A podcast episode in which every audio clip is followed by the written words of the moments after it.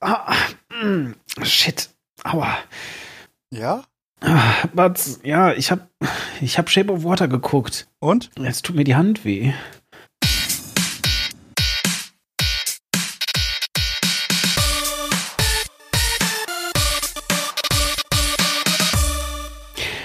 Und herzlich willkommen zur zwölften Folge von äh, den Männern aus Saal 3, der Männer aus Saal 3, die zwölfte Folge, einfach unsere zwölfte Folge, okay? Also äh, haltet euch hier nicht mit grammatikalischen Feinheiten auf, wir tun es auch nicht, denn immerhin bin ich Demon und ich komme aus äh, Spiez, ähm, das ist mitten in der Schweiz um, und äh, ich bin natürlich nicht alleine hier, sondern bei mir ist auch der Batz.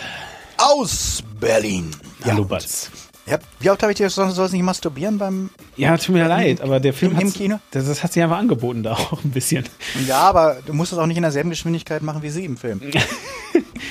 Wie, du meinst, das war Zeitraffer? Das glaube ich nicht. Ich bin mir, bin mir nicht sicher. Ich, ich weiß nicht. Ich habe da jetzt auch nicht, bin, ich steck da jetzt nicht so drin. Ähm, Oh Gott, Egal. das ist. Oh nein! ja, also ich habe ich hab einfach in dem Film gelernt, dass Frauen sich einmal an die Genitalien berühren und dann sofort ein äh, Kommen-Erlebnis haben, also, also eine Ekstase. Äh, das ist ja, aber komm, also das war auch ein bisschen Außenborder bei ihr, oder? außen. Also von der, einfach so von der Geschwindigkeit und immer in der Badewanne. Ja, gut, aber wie gesagt, ich, ja. ich, äh, Ja, ich finde das, ja, genau. Äh, genau, aber das wird der, da haben wir es schon mal vorweggenommen, das wird die ausführliche Besprechung dieser Folge sein. Richtig.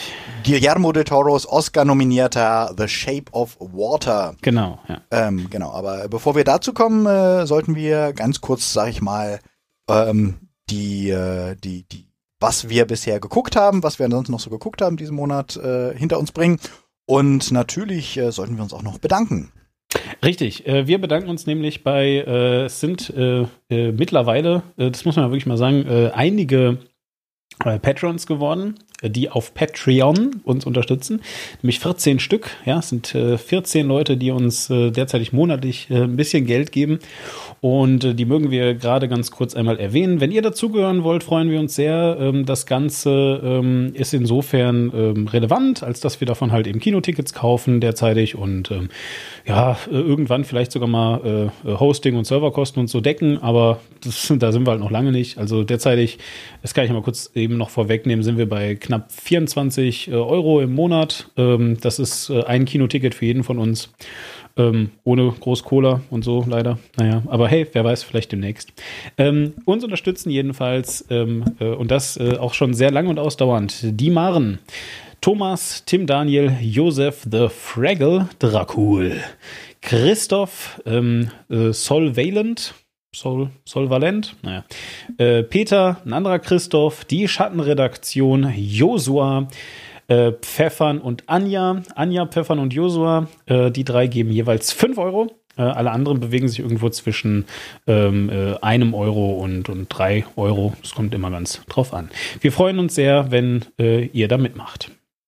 Genau, und auch von meiner Seite für Flips möchte ich mich äh, nochmal bedanken bei unseren Patreons und unseren Steady-Unterstützern das erstmal sind. Die Patreons, das ist Daniel Schuh, Dominik Richter, Tubarts One Cup, Downey Dwarslöper, der Recke vom Well, Onno Dreipholz, Anja Scholz, Akoya, Patrick Schmidt, JFK Faker, T-Unit Silko Piller, Schlucker Kamen, Sepp Kerschbarmer und Marc-André Schreiber. Und neu hinzugekommen sind bei Steady. Da könnt ihr uns nämlich jetzt äh, auch unterstützen. Und das äh, ist alles komplett auf Deutsch, also ein bisschen einfacher vielleicht als Patreon. Das ist der Fabian Dunsch, Franke Gabriel, Bunter, Holzwurm, Christoph König, Karl Vanja Rülke, Sabrina Schärfe, Philipp Schwörbel, Kati Uzumaki und Gabriel Joran auch. Ganz lieben Dank äh, von äh, uns dafür, denn ihr macht ähm, sowohl die Flips News und die Flips Videos äh, möglich und natürlich auch, äh, dass ich die Zeit äh, hier in äh, die Podcasts investieren kann und die Vorbereitung dafür machen kann. Ausgezeichnet. Danke. Ja, Ganz vielen- lieben Dank. Genau. Auch an alle anderen, die jetzt äh, ungenannt sind, aber wir müssen ja mal an, wir müssen ja mal anfangen. Wir müssen jetzt einfach mal anfangen. Ja, ja, eben. Wir müssen nämlich mal anfangen, weil, also, ähm, es ist ja so, dass wir wirklich, also wir, wir, wir, wir haben ja, wir, es muss halt raus, ja. Also wir müssen das einfach produzieren. Das ist, wir äh, haben äh, tagelang Bauchschmerzen vor so einem Podcast, äh, damit wir dann ähm, äh, diese ganze geballte Kreativität, diesen Witz, diesen Charme, diesen, also wir müssen einfach unsere Charme in den Podcast stecken, versteht ihr? Leute? Ja. Unsere Charme ist in diesem Podcast. Also Weil die Bauch, das Bauchbild kommt bei mir hauptsächlich von diesen Every Flavor Beans, die ich die ganze Zeit fresse. Na gut, also, äh, wenn auch ihr eure Charme im Podcast haben möchtet, dann unterstützt uns gerne. Ähm, ja, genau. Wir, Aber ähm, schickt, schickt uns eure Charme nicht auf Twitter als Bilder zu. Wir haben da sehr unerfreuliche Sachen bekommen. Das vielleicht dann doch nicht. Ja, das passt ja auch Ähm. ganz gut dazu äh, zum Thema, was haben wir gesehen? Offensichtlich hast du Mhm. jede Menge Charme gesehen. Ja, ähm, genau. Äh, was haben wir gesehen? Wir ähm, äh, ja, haben einiges gesehen. Das letzte Mal habe ich angefangen. Fang du doch heute mal an. Genau. Ich habe, ähm, ich versuche tatsächlich mal relativ schnell auch durch die Starts, die wir nicht behandeln kommen zu können. Äh, da würde ich zuerst mal sagen, alles Geld der Welt. Das war, ähm, der, der startet jetzt gerade auch. Das ist die Verfilmung der Entführung ähm, des äh, Enkels von äh, John Paul Getty, der ist ein Multimilliardär, der ein absolutes Arschloch ist und sich in den 70er Jahren geweigert hat, ähm, für seinen Enkel Lösegeld irgendwie zu zahlen. Das Ganze haben sie jetzt verfilmt und der Film ist hauptsächlich deswegen ähm, bekannt geworden, weil ursprünglich Kevin Spacey ähm, den Getty gespielt hatte und äh, nach dem Skandal um ihn haben sie ihn ersetzt. Ähm, War das jetzt eigentlich ein Skandal oder nicht? ähm, das ist, glaube ich, schon ein Skandal, wenn man äh, ähm, ähm, sich anguckt, äh, was da an Vorwürfen im Raum steht. Das sind ja jetzt nicht nur diese eine Sache da mit dem Anthony Rapp, den er da, als der äh, irgendwie 14 war, sich irgendwie besoffen auf den draufgelegt hat. Da könnte man ja noch sagen, ja, okay, er war jetzt irgendwie besoffen hat das noch nicht so richtig realisiert. Aber in der Tat sind da ja tatsächlich eine ganze Menge Vorwürfe, auch sehr aktuelle jetzt ähm, von House of Cards, also von den äh, ähm, von, von dem House of Cards äh, Dreharbeiten. Oh, wirklich, ja? Krass. Also, Ja, also richtig dass aktuell. Wirklich, dass, dass wirklich ganz aktuelle äh, Leute gesagt haben, ähm, dass es eigentlich so Usus bei ihm war, dass er regelmäßig Mitarbeiter ähm, bedrängt oder Okay. angetatscht hat. Okay. Insofern war das also jetzt nicht nur so, oh, das ist ja 100 Jahre her und so, sondern Mhm. das haben ziemlich viele Leute und auch wirklich ganz aktuell irgendwie Sachen äh, ähm, gesagt. Und insofern, äh, aber ich würde sogar sogar noch weitergehen. Ich würde sagen, es war eine gute Idee, ihn aus dem Film rauszunehmen, weil er einfach nicht so wahnsinnig geil war für die Rolle. Also, dass man einfach sagen äh, könnte, er ist wahrscheinlich einfach fehlbesetzt gewesen. Er war bestimmt sehr Denn- geil in der Rolle, aber das ist was anderes. Ich weiß nicht, also wenn man sich den alten Trailer anguckt, dann denkt man, wow, Make-up-Fail hoch 10. Also ähm, sie haben ihm halt wirklich so ein ähm, Alters-Make-up gemacht. Das war ein Witz. Geil in der Ja. Rolle. Äh, äh, äh, äh, ja, genau. Aber äh, Christ Christopher Plummer spielt die Rolle jetzt und der ist halt wirklich äh, irgendwie 80 oder sowas und passt da halt zehnmal besser rein. Der Film ist trotzdem halt nur so mittel, weil er sich ähm, tatsächlich sehr locker an die Fakten hält. Also ist ein solider Film, sieht natürlich wieder, ist Ridley Scott sieht natürlich wieder geil aus. Den würde ich ansonsten tatsächlich so im Mittelfeld äh, ähm, ähm, äh, verorten. Äh, welcher Film allerdings richtig äh, geil ist und wo ich noch jeden, der äh, im Kino die Chance hat, den zu sehen, dazu ermuntern würde, ist äh, Three Billboards Outside Ebbing, Missouri. Auch Oscar nominiert. Ähm, der ist von dem Typen, der ähm, äh, äh, Brügge sehen und sterben, äh, äh, fucking Bruce irgendwie gemacht hat. Äh, großartiger Film, ähm, der äh, quasi zeigt, wie eine Mutter äh, dafür kämpft, dass der Mord an ihrer Tochter irgendwie endlich aufgeklärt wird und sich dann mit der Polizei anlegt, indem sie einfach drei riesige Werbetafeln mi- mietet und drauf fragt, hey, wann tut sich da mal was? Mhm. Äh, sehr guter Film, sehr fantastische Besetzung. Ähm, der es schafft, sehr ambivalent zu bleiben. Der also nicht so, man könnte ja meinen, das Setup ist so, dass die Sympathien ganz eindeutig ver verteilt sind. Gute Mutter, böse Poliz böse rassistische Polizei. Ähm, der Film ist sehr viel mehr als äh, dieses Setup. Ähm, Sam Rockwell spielt spielt irgendwie wie ähm, großartig. Ähm, weil er halt irgendwie so, so ein Hillbilly ähm, äh, äh, spielt, Hillbilly Polizist, den, den du am Anfang hast, äh, den du dann aber doch irgendwie schätzen lernst über den Film und der auch mehr ist als nur dieses eindimensionale. Francis McDormand in der Hauptrolle ist natürlich fantastisch. Woody Harrelson in so einer kleineren äh, Nebenrolle ist großartig. Also fantastischer Film, äh, von dem ich mir hoffe, dass äh, ihn sich ganz, ganz viele Leute noch im Kino angucken. Three Billboards Outside Ebbing, Missouri. Ähm, genau. Ist der Film, Irgendwas- ist der Film, weil du, weil du gerade, also äh, wir, wir haben uns ja mal irgendwann angewöhnt, das so ein bisschen äh, auch zu, ich will jetzt nicht sagen teasern, aber äh, äh, dass das halt eben eben wichtiger ist, dass der Film auch finanziell erfolgreich ist äh, und nicht nur gut gemacht. Ist er ein Erfolg oder? er, hat, er ist schon relativ, ist natürlich, sagen wir mal, auf dem, eher so auf dem Niveau, wie vielleicht so Coen Brother Filme ähm, mhm. erfolgreich sind. Ist jetzt kein, ist jetzt kein Blockbuster. Ähm, er hat, er kriegt natürlich schon wahnsinnig viel Anmerkung und ich kenne eigentlich kaum jemanden, der ihn gesehen hat und scheiße fand. Ähm, ich war auch neulich in einer Preview hier in, in, Berlin drin und das Publikum, was da sicherlich eher ein bisschen mainstreamig ist, äh, ist aber trotzdem total eingestiegen auf den Film. Also ich glaube, das ist halt jetzt kein Film für Leute, die äh, anspruchsvolles Arthouse-Kino irgendwie gucken wollen, sondern es ist tatsächlich ein Film, der sicherlich eher Arthouse als Blockbuster ist, mhm. der aber trotzdem für ein, äh, für ein, für ein Blockbuster-Publikum auch wunderbar funktionieren kann. Mhm. Also er ist toll, er ist wirklich, wirklich gut. Ähm, und äh, genau, was, wo kann ich nochmal kurz durchhetzen? Ähm, Everything Sucks, auch nur kurz Netflix-Serie, würde ich auch nur ganz kurz erwähnen. Äh, spielt in den 90er Jahren, ist auch so eine, so eine, so eine Geschichte um Teenies, erste Liebe und sowas, halt in einem 90er-Jahre-Setting. Fängt so ein bisschen an wie Freaks and Geeks. Du siehst halt irgendwie so drei Jungs, ähm, die halt, äh, äh, ähm, wo du denkst, ja, das sind so die typischen Nerds, ähm, ähm, und der eine ist halt dann, verliebt sich dann in, in Mädel. Und das fängt also sehr klischeemäßig an. Äh, was interessant ist an der Serie ist, äh, schwimmt natürlich so ein bisschen auf dieser Retro-Welle von Stranger Things drin, nur halt jetzt halt mal in den 90ern. Interessant ist tatsächlich, dass der äh, schwarze Junge irgendwie aus dem Trio derjenige ist, der die Hauptfigur ist. Weil man, ich habe es an mir selber gemerkt, man guckt sich die Serie an äh, und rechnet so damit, ah, okay, das ist die Geschichte von diesem weißen Jungen mit seinen zwei äh, ähm, Freunden, die halt irgendwie, der eine ist, glaube ich, Inder und der andere ist Schwarzer und du denkst, ah oh ja, das ist wieder die übliche Verteilung. Es wird die Geschichte von dem weißen Jungen sein und die anderen sind halt seine lustigen Quoten Freunde. Nebenrollenfreunde. Ja. Ja. Ähm, in der Tat ist der, äh, spielt der schwarze Junge die Hauptrolle und es spielt aber eigentlich keine Rolle, dass er schwarz ist, sondern er ist halt einfach die Hauptrolle. Äh, und er verliebt sich halt irgendwie in das eine Mädchen. Das Blöde ist, wir erfahren am Ende der ersten Folge, ah, das Mädchen ist lesbisch. Ach du Scheiße. Was, was seine ganzen äh, Anwerbungsversuche und er macht dann wirklich so diese großen dramatischen, Stell dir das mal vor, romantischen, diese romantischen Gesten, so dieses, er macht ein Video für sie und ich liebe dich und er macht so ein geiles Video, wo er, das Video ist toll, wo er alle ähm, damalig äh, aktuellen Musikvideos, also hat dann irgendwie Nirvana und Alanis Morissette und diese ganzen Musikvideos, die man ja auch noch kennt, hat er nachgespielt. Das ist total süß. Also er sitzt dann im Auto und man spielt dieses Alanis Morissette Video an, wo sie viermal vorkommt vorkommt oder das äh, ähm, hier ähm, Smells Like Teen Spirit Video von Nirvana dreht er nach und das mischt er alles so in eine Liebeserklärung an sie, die er dann im Schulfernsehen zeigt und das endet dann mit Willst du mit mir ausgehen? Und sie ist dann, und du weißt, sie ist lesbisch, aber sie ist noch nicht geoutet. Oh. Und sie sagt dann ja, und du weißt, dass this is headed for disaster. Ähm, eigentlich schön. Also ich muss die noch fertig gucken. Ich habe jetzt so vier, fünf Folgen geschaut. Aber stell dir das mal vor, ja. Du bist an einem Set, du drehst diese Serie und in der letzten Folge, ausgerechnet in der letzten Folge, findest du raus, dass deine Darstellerin lesbisch ist. ja, ja, also. Das wäre ein Zufall. Every, every, everything sucks. ähm, kann man, kann man gucken, ist jetzt wahrscheinlich nicht, wird jetzt das, das Genre nicht revolutionieren.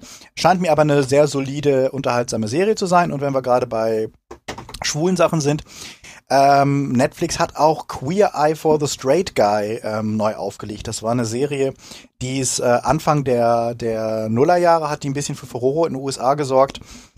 Ähm, wo es damals drum ging, das war so als diese ganzen Makeover-Shows, so dieses Wir stylen dich um und krempeln dein Leben um, Shows mhm. so angefangen haben und damals haben sie sich gesagt, hey, wir wissen doch, was was was können Schwule? Ja, die haben total das Stylebewusstsein und sind total gute Modeberater und Inneneinrichter und sowas und wir nehmen jetzt die trutschigsten Schwulen, die wir finden können und lassen die äh, Heteros äh, umstylen. Und ähm, das hat damals relativ gut geklappt, äh, aber irgendwann hatte sich das Thema auch totgelaufen, so wir haben auch mal genug trutschige Schwule gesehen. Äh, Netflix hat das Ganze jetzt wiederbelebt ähm, hat tatsächlich aber eine ganz gute Version von der äh, von dem alten Format gemacht, weil das äh, jetzt weniger auf mega stylisch fancy Klamotten äh, Umstyling geht, sondern es eher so ein bisschen fast so ein bisschen Lebenshilfe ähm, ist. Und überdies haben sie in äh, ich glaube in Alabama gedreht, also eher so im in Trump Country. Mhm. Das heißt, du hast du hast halt irgendwie eine Gruppe von vier oder fünf äh, Schwulen, die alle, sag ich mal, so ihr ihr Gebiet haben. Der eine ist halt irgendwie Chefkoch, der eine ist halt Innenausstatter, der andere ist äh, äh, äh Life Coach, der andere ist irgendwie wie, wie Modeberater.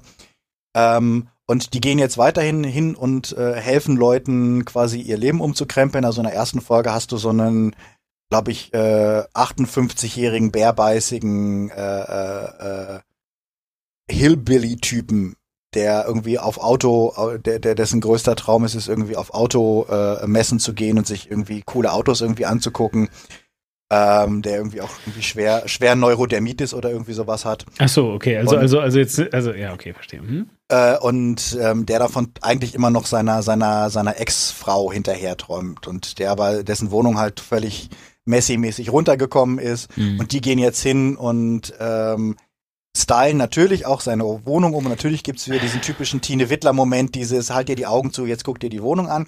Aber es ist halt so ein bisschen mehr, weil hier halt ähm, äh, auch Welten, äh, politische Welten aufeinandertreffen ähm, und dann halt in der Serie häufiger dann auch mal plötzlich äh, christlich rechtsorientierte Trump-Supporter mit einer Horde linker New Yorker Schwuler ähm, konfrontiert werden und sich dann aber auch auf die einlassen müssen. Und dann mhm. auch wirklich jetzt quasi, und, und der, der, Show, der, der, der Sinn der Show ist ja so ein bisschen, die helfen dir jetzt das, was in deinem Leben falsch läuft, umzugestalten. Und das passiert halt eben nicht nur auf dem rein oberflächlichen Level, so dieses, wir bringen dir jetzt mal bei, wie man Guacamole macht, oder wir zeigen dir jetzt mal, wie du deine, dass du vielleicht dich mal waschen sollst, das hilft dir auch oft und so. ähm, Meinst sondern du mich äh, oder oder äh, also äh, also wahrscheinlich ich jetzt ja nicht, ne? Das ist ja eher so für andere sich waschen. Ja, genau. Ja, ja. Du, äh, nein, nein, nein, fang, da, fang da gar nicht mit an, ist auch nicht gut für den pH-Wert. genau. ähm, ja, mein pH-Wert. Ähm, nee, aber BH wird. ja. nee, aber es ist, tats ist tatsächlich eine, eine, eine interessante Folge, weil in einer Folge ähm, ähm, ist derjenige, der umgestylt äh, oder umge umge umgebaut werden soll, halt äh, einen, äh, halt einen, Cop, irgendwie so ein Südstaaten-Cop. Und einer von einer aus der aus, aus dem aus dem Queer-Team ist halt äh, ein Schwarzer. Und äh, dann gibt's halt irgendwie so ein Der will ihn festnehmen dann erstmal. So. ja, klar, also nee, nee, es gibt, es gibt halt ein, es gibt, es gibt halt ein ganz, ganz äh, dramatisches Gespräch, wie die beide nach irgendeiner, nachdem, nachdem sie im Auto irgendwie zusammen zurückfahren, sich anfangen zu unterhalten und der Schwarze halt erstmal sagt, du, ich hatte überhaupt keinen Bock, äh, als ich gehört habe, dass, dass, dass, dass, dass du ein Cop bist. Ich hatte null Bock. Ich habe gedacht, ich möchte mit dem eigentlich nichts zu tun haben und ich würde die Folge eigentlich am liebsten überspringen, weil ich nur beschissene Erfahrungen mit Cops gemacht habe. Ähm, und weil ich irgendwie wie, wie Freunde im Bekanntenkreis habe, die von Schwarzen, äh, die von, von Cops erschossen wurden. Und ich hatte echt null Bock auf die ganze Nummer hier. Und dann fangen die beiden an zu reden und du merkst auch irgendwie, dass dem Cop das, äh, die Sicht, dass das das erste Mal ist, dass er mit der Sichtweise jetzt mal von jemandem, dem man nicht dienstlich gegenübersteht, ähm, äh, das gesagt wird. Und ähm, der Cop ihm dann aber auch quasi so seine Sichtweise erzählt und mhm. plötzlich anfangen zwei Leute miteinander zu reden, die normalerweise nicht miteinander reden.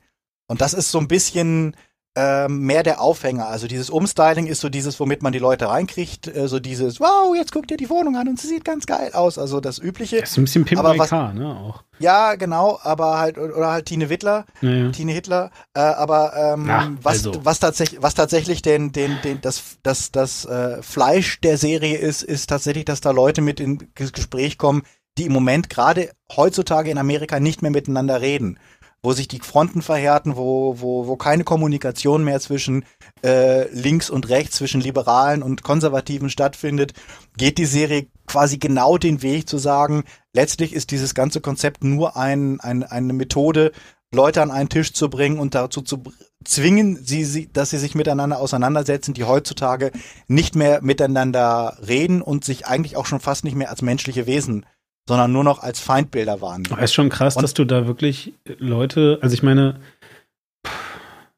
also, hm, das ist schon ein trauriges Bild eher, oder? Ist das nicht, ist es nicht sehr traurig, sich vorzustellen, dass die einzige Möglichkeit, so zwei äh, Leute zusammenzukriegen, sich da an diesen Tisch zu bla, ähm, ist, äh, dass du der einen Seite was schenkst und der andere Seite sehr gut dafür bezahlst? Das ist doch irgendwie ein bisschen komisch.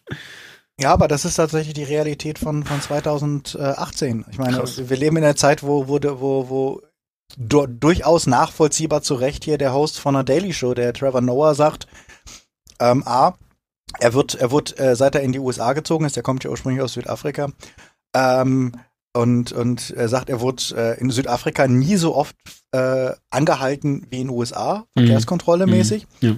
Und er hat sich angewöhnt, in dem Moment, wo das Auto, wo, wo, wo er rausgewunken wird, er kurbelt das Fenster runter und hält die Hände raus.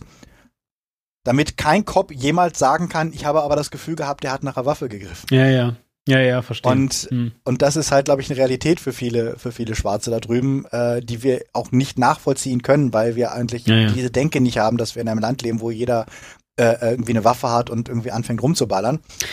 Ähm, Und ich glaube, da ist es wichtig, solche, dass so ein Format, so ein Unterhaltungsformat, was eindeutig die Leute nicht mit, du, wir reden jetzt mal über Probleme, sondern was ankommt mit, hey, guck mal, wir geben dir so ein Umstyling, eine lustige und du hast hier die lustigen Trutschen, die das machen. Und dass so ein Format ankommt und den Leuten, die die Leute quasi so von hinten rum überrumpelt und sagt, ähm, ja komm, jetzt redet mal miteinander, jetzt redet mal über äh, Leute, nehmt euch mal wieder als menschliche Wesen wahr, die es sonst nicht tun. Normalerweise machen wir das ja hier nicht im Podcast, aber das will ich jetzt an der Stelle mal machen. Es gibt ein, äh, es gibt äh, genau ein deutsches Podcast-Label, das heißt 4000 Hertz. Und ähm, das ist äh, unter anderem mitgegründet von Nikolaus Seemack, der, ähm, äh, ja, weiß nicht, so, so Sachen macht wie Mikrodilettanten. Und äh, in den Mikrodilettanten, was eigentlich ein sehr, sehr lustiger Podcast ist, äh, also das ist so ein richtiger Nonsens-Podcast, wo drei äh, mittlerweile äh, ältere Herren, also irgendwie, weiß ich nicht, wie alt werden die sein? Bestimmt schon so Anfang, Anfang 40, ja. Ähm, äh, äh, jedenfalls sich vor Mikros setzen und äh, sich einfach lustige Geschichten erzählen. Und er erzählt eine Geschichte, äh, nur weil du es jetzt gerade gesagt hast, äh, wie er neulich äh, in Berlin äh, über irgendeine Kreuzung gefahren ist und da saß in der Mitte ähm, äh, ein Typ. Ja, der saß da in der Mitte der Kreuzung und der ist dann angehalten, hat, äh, hat da irgendwie äh, sein Auto erstmal so hingestellt, ähm, äh, Warnblinker angemacht und so weiter, hat dann versucht mit dem zu reden und äh, scheint wohl, äh, weiß nicht, äh, wenn ich es richtig verstanden habe, jemand zu sein, dessen Aufenthaltsstatus in Deutschland noch nicht ganz geklärt ist. Ja, also ob er bleiben darf oder nicht, oder vielleicht auch gerade geklärt wurde, dass er nicht bleiben darf, was auch immer. Der sich halt hingesetzt hat in der Hoffnung, weiß nicht, auf sich aufmerksam zu machen oder was. Und, äh, oder vielleicht auch sich überfahren zu lassen, wer weiß. Jedenfalls, und äh, der ruft dann die Polizei im, im, so, also im, im besten Verständnis, weißt du, so nach dem Motto, ja, ähm, der, der, der sitzt jetzt hier, der muss ja was mit dem jetzt passieren, der kann ja hier, hier nicht sitzen lassen. so. Und äh, der ruft die Polizei und die kommt dann, äh, hält eine Straße weiter und er unterhält sich auch mit dem so ein bisschen und versucht ihn schon zu beruhigen und so weiter. Und die Polizei kommt, kommt von hinten, ähm, äh, keinerlei Ansprache, nichts, äh, zieht ihn auf die Beine, haut ihn äh, irgendwie mit dem Kopf einmal gegen den Boden und schleift ihn von der Kreuzung runter, um ihn da gegen die Wand zu pressen und seine Personalien aufzunehmen. In Deutschland, weißt du? Also jetzt nicht irgendwie in den USA oder so. Ja. Und ähm, ist eine sehr, sehr spannende Geschichte, weil er halt eben dann auch erzählt, wie er dann da dabei stand und äh, hinterher dann, also nachdem der Typ dann halt abgeführt wurde und so weiter, der hat sich auch wohl nicht gewehrt oder so, ja, war jetzt also nichts, ähm, wie er dann halt noch mit den Polizisten darüber geredet hat, was er dazu denkt und so. Also kann ich euch nur empfehlen, ähm, äh, hört euch mal äh, äh, das an, wenn ihr generell gerne Podcasts hört. Ähm, ja. Mikrodilettanten von 4000 Hertz. Ja, klingt, klingt auf jeden Fall wie etwas, äh, womit man sich beschäftigen sollte. Ich glaube halt, erst wenn man auch mal so anfängt, diese unterschiedlichen Perspektiven zu hören, kann man auch verstehen, was da abgeht. Und dann, dann, dann äh, spart man sich vielleicht auch äh, einige so äh, wie, ja, ist Rassismus wirklich so ein Problem oder ist Homophobie wirklich so ein Problem, äh, wenn man einfach mitkriegt, was der Alltag für, was die Alltagserlebnisse von Leuten sind und immer so dieses wie, Mhm. ja, aber wir sind doch heute so weiter und ich bin ja so liberal und ich habe ja nichts dagegen, deswegen, deswegen muss man ja auch gar nicht irgendwie groß darüber reden, weil Ja. ich sehe das, ich sehe das nicht als Problem an, deswegen ist das ja auch irgendwie gar kein, Genau. gar kein Problem. Also ich habe noch, ich bin, ich bin noch nie rassistisch beleidigt worden oder ich stelle mich ja auch nicht so an, wenn ich als weißer Hetero mal irgendwie beleidigt werde. ähm, und da- das ist, glaube ich, so ein großes Ding und ich denke tatsächlich, dass äh, so, so ein Format wie halt dieses Queer Eye oder auch so, ein- so, so ein Podcast halt ein bisschen mithelfen können, ähm, da mal ein bisschen näher ran, emotional ein bisschen näher ranzukommen, äh, um, um tatsächlich Perspektiven, andere Perspektiven zu sehen. Gut, ich spare mir jetzt mal so die anderen Sachen. Ich sage nur kurz im äh, Schnelldurchlauf. Polka King sollte man sich auf jeden Fall auf Netflix angucken. Cloverfield Paradox sollte man sich nicht angucken. Black Mirror Season 4 sollte man sich auf jeden Fall äh, unbedingt angucken, weil es auch eine großartige Serie ist. Damit wäre ich durch mit meinen Serien. Boah, das ging ja dieses Mal richtig flott. Ähm, ich habe äh, noch eine Serie geguckt. Ähm, wer mich kennt, weiß, dass das richtig viel ist. Ich habe ja schon neulich eine Serie geguckt. Das ist ja, ich meine, ich, es ist ja wirklich. Ähm, äh, und zwar habe ich mir nämlich angesehen äh, äh, Altered Carbon. Äh, wieder eine Netflix-Serie, Produktion links. Und, alter ähm, Carbon. alter Carbon. Alter, alter Carbon. Und ich würde sagen, wir hören mal ganz kurz in den Trailer rein. Ja, so. Your body is not who you are. You shed it like a snake sheds its skin. You transfer the human consciousness between bodies to live eternal life. How long have I been down? 250 years.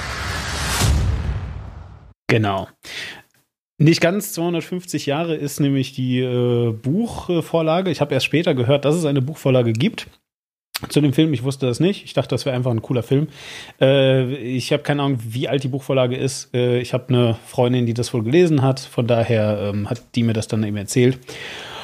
Und ähm, äh, ja, so halt. Also jedenfalls, worum geht's in, in äh, Altered Carbon? Wir haben es gerade schon gehört. Äh, es ist in einer, in einer, äh, ja, doch schon fernen Zukunft, ja, in dem Sinne. Und äh, das Besondere, so der, der, der Clou an dem Film, das ist ein äh, transhumanistischer Film, ähm, äh, der Clou an so Transhumanismus ist halt eben, dass Körper egal sind. Das bedeutet äh, ganz konkret für den Film, ähm, wir leben oder wir sehen eine Welt, in der menschliche, ähm, ja, komplette menschliche Persönlichkeiten, eigentlich Menschen äh, in Datenbanken gespeichert sind und man kann sie ähm, äh, auf so kleine Plättchen, äh, kann man sie quasi runterladen. Und äh, solange dieses Plättchen nicht zerstört wird, ähm, äh, stirbt, stirbt der Mensch halt nicht. Ne? Das sind einfach so, so kleine blaue na, Plättchen eben.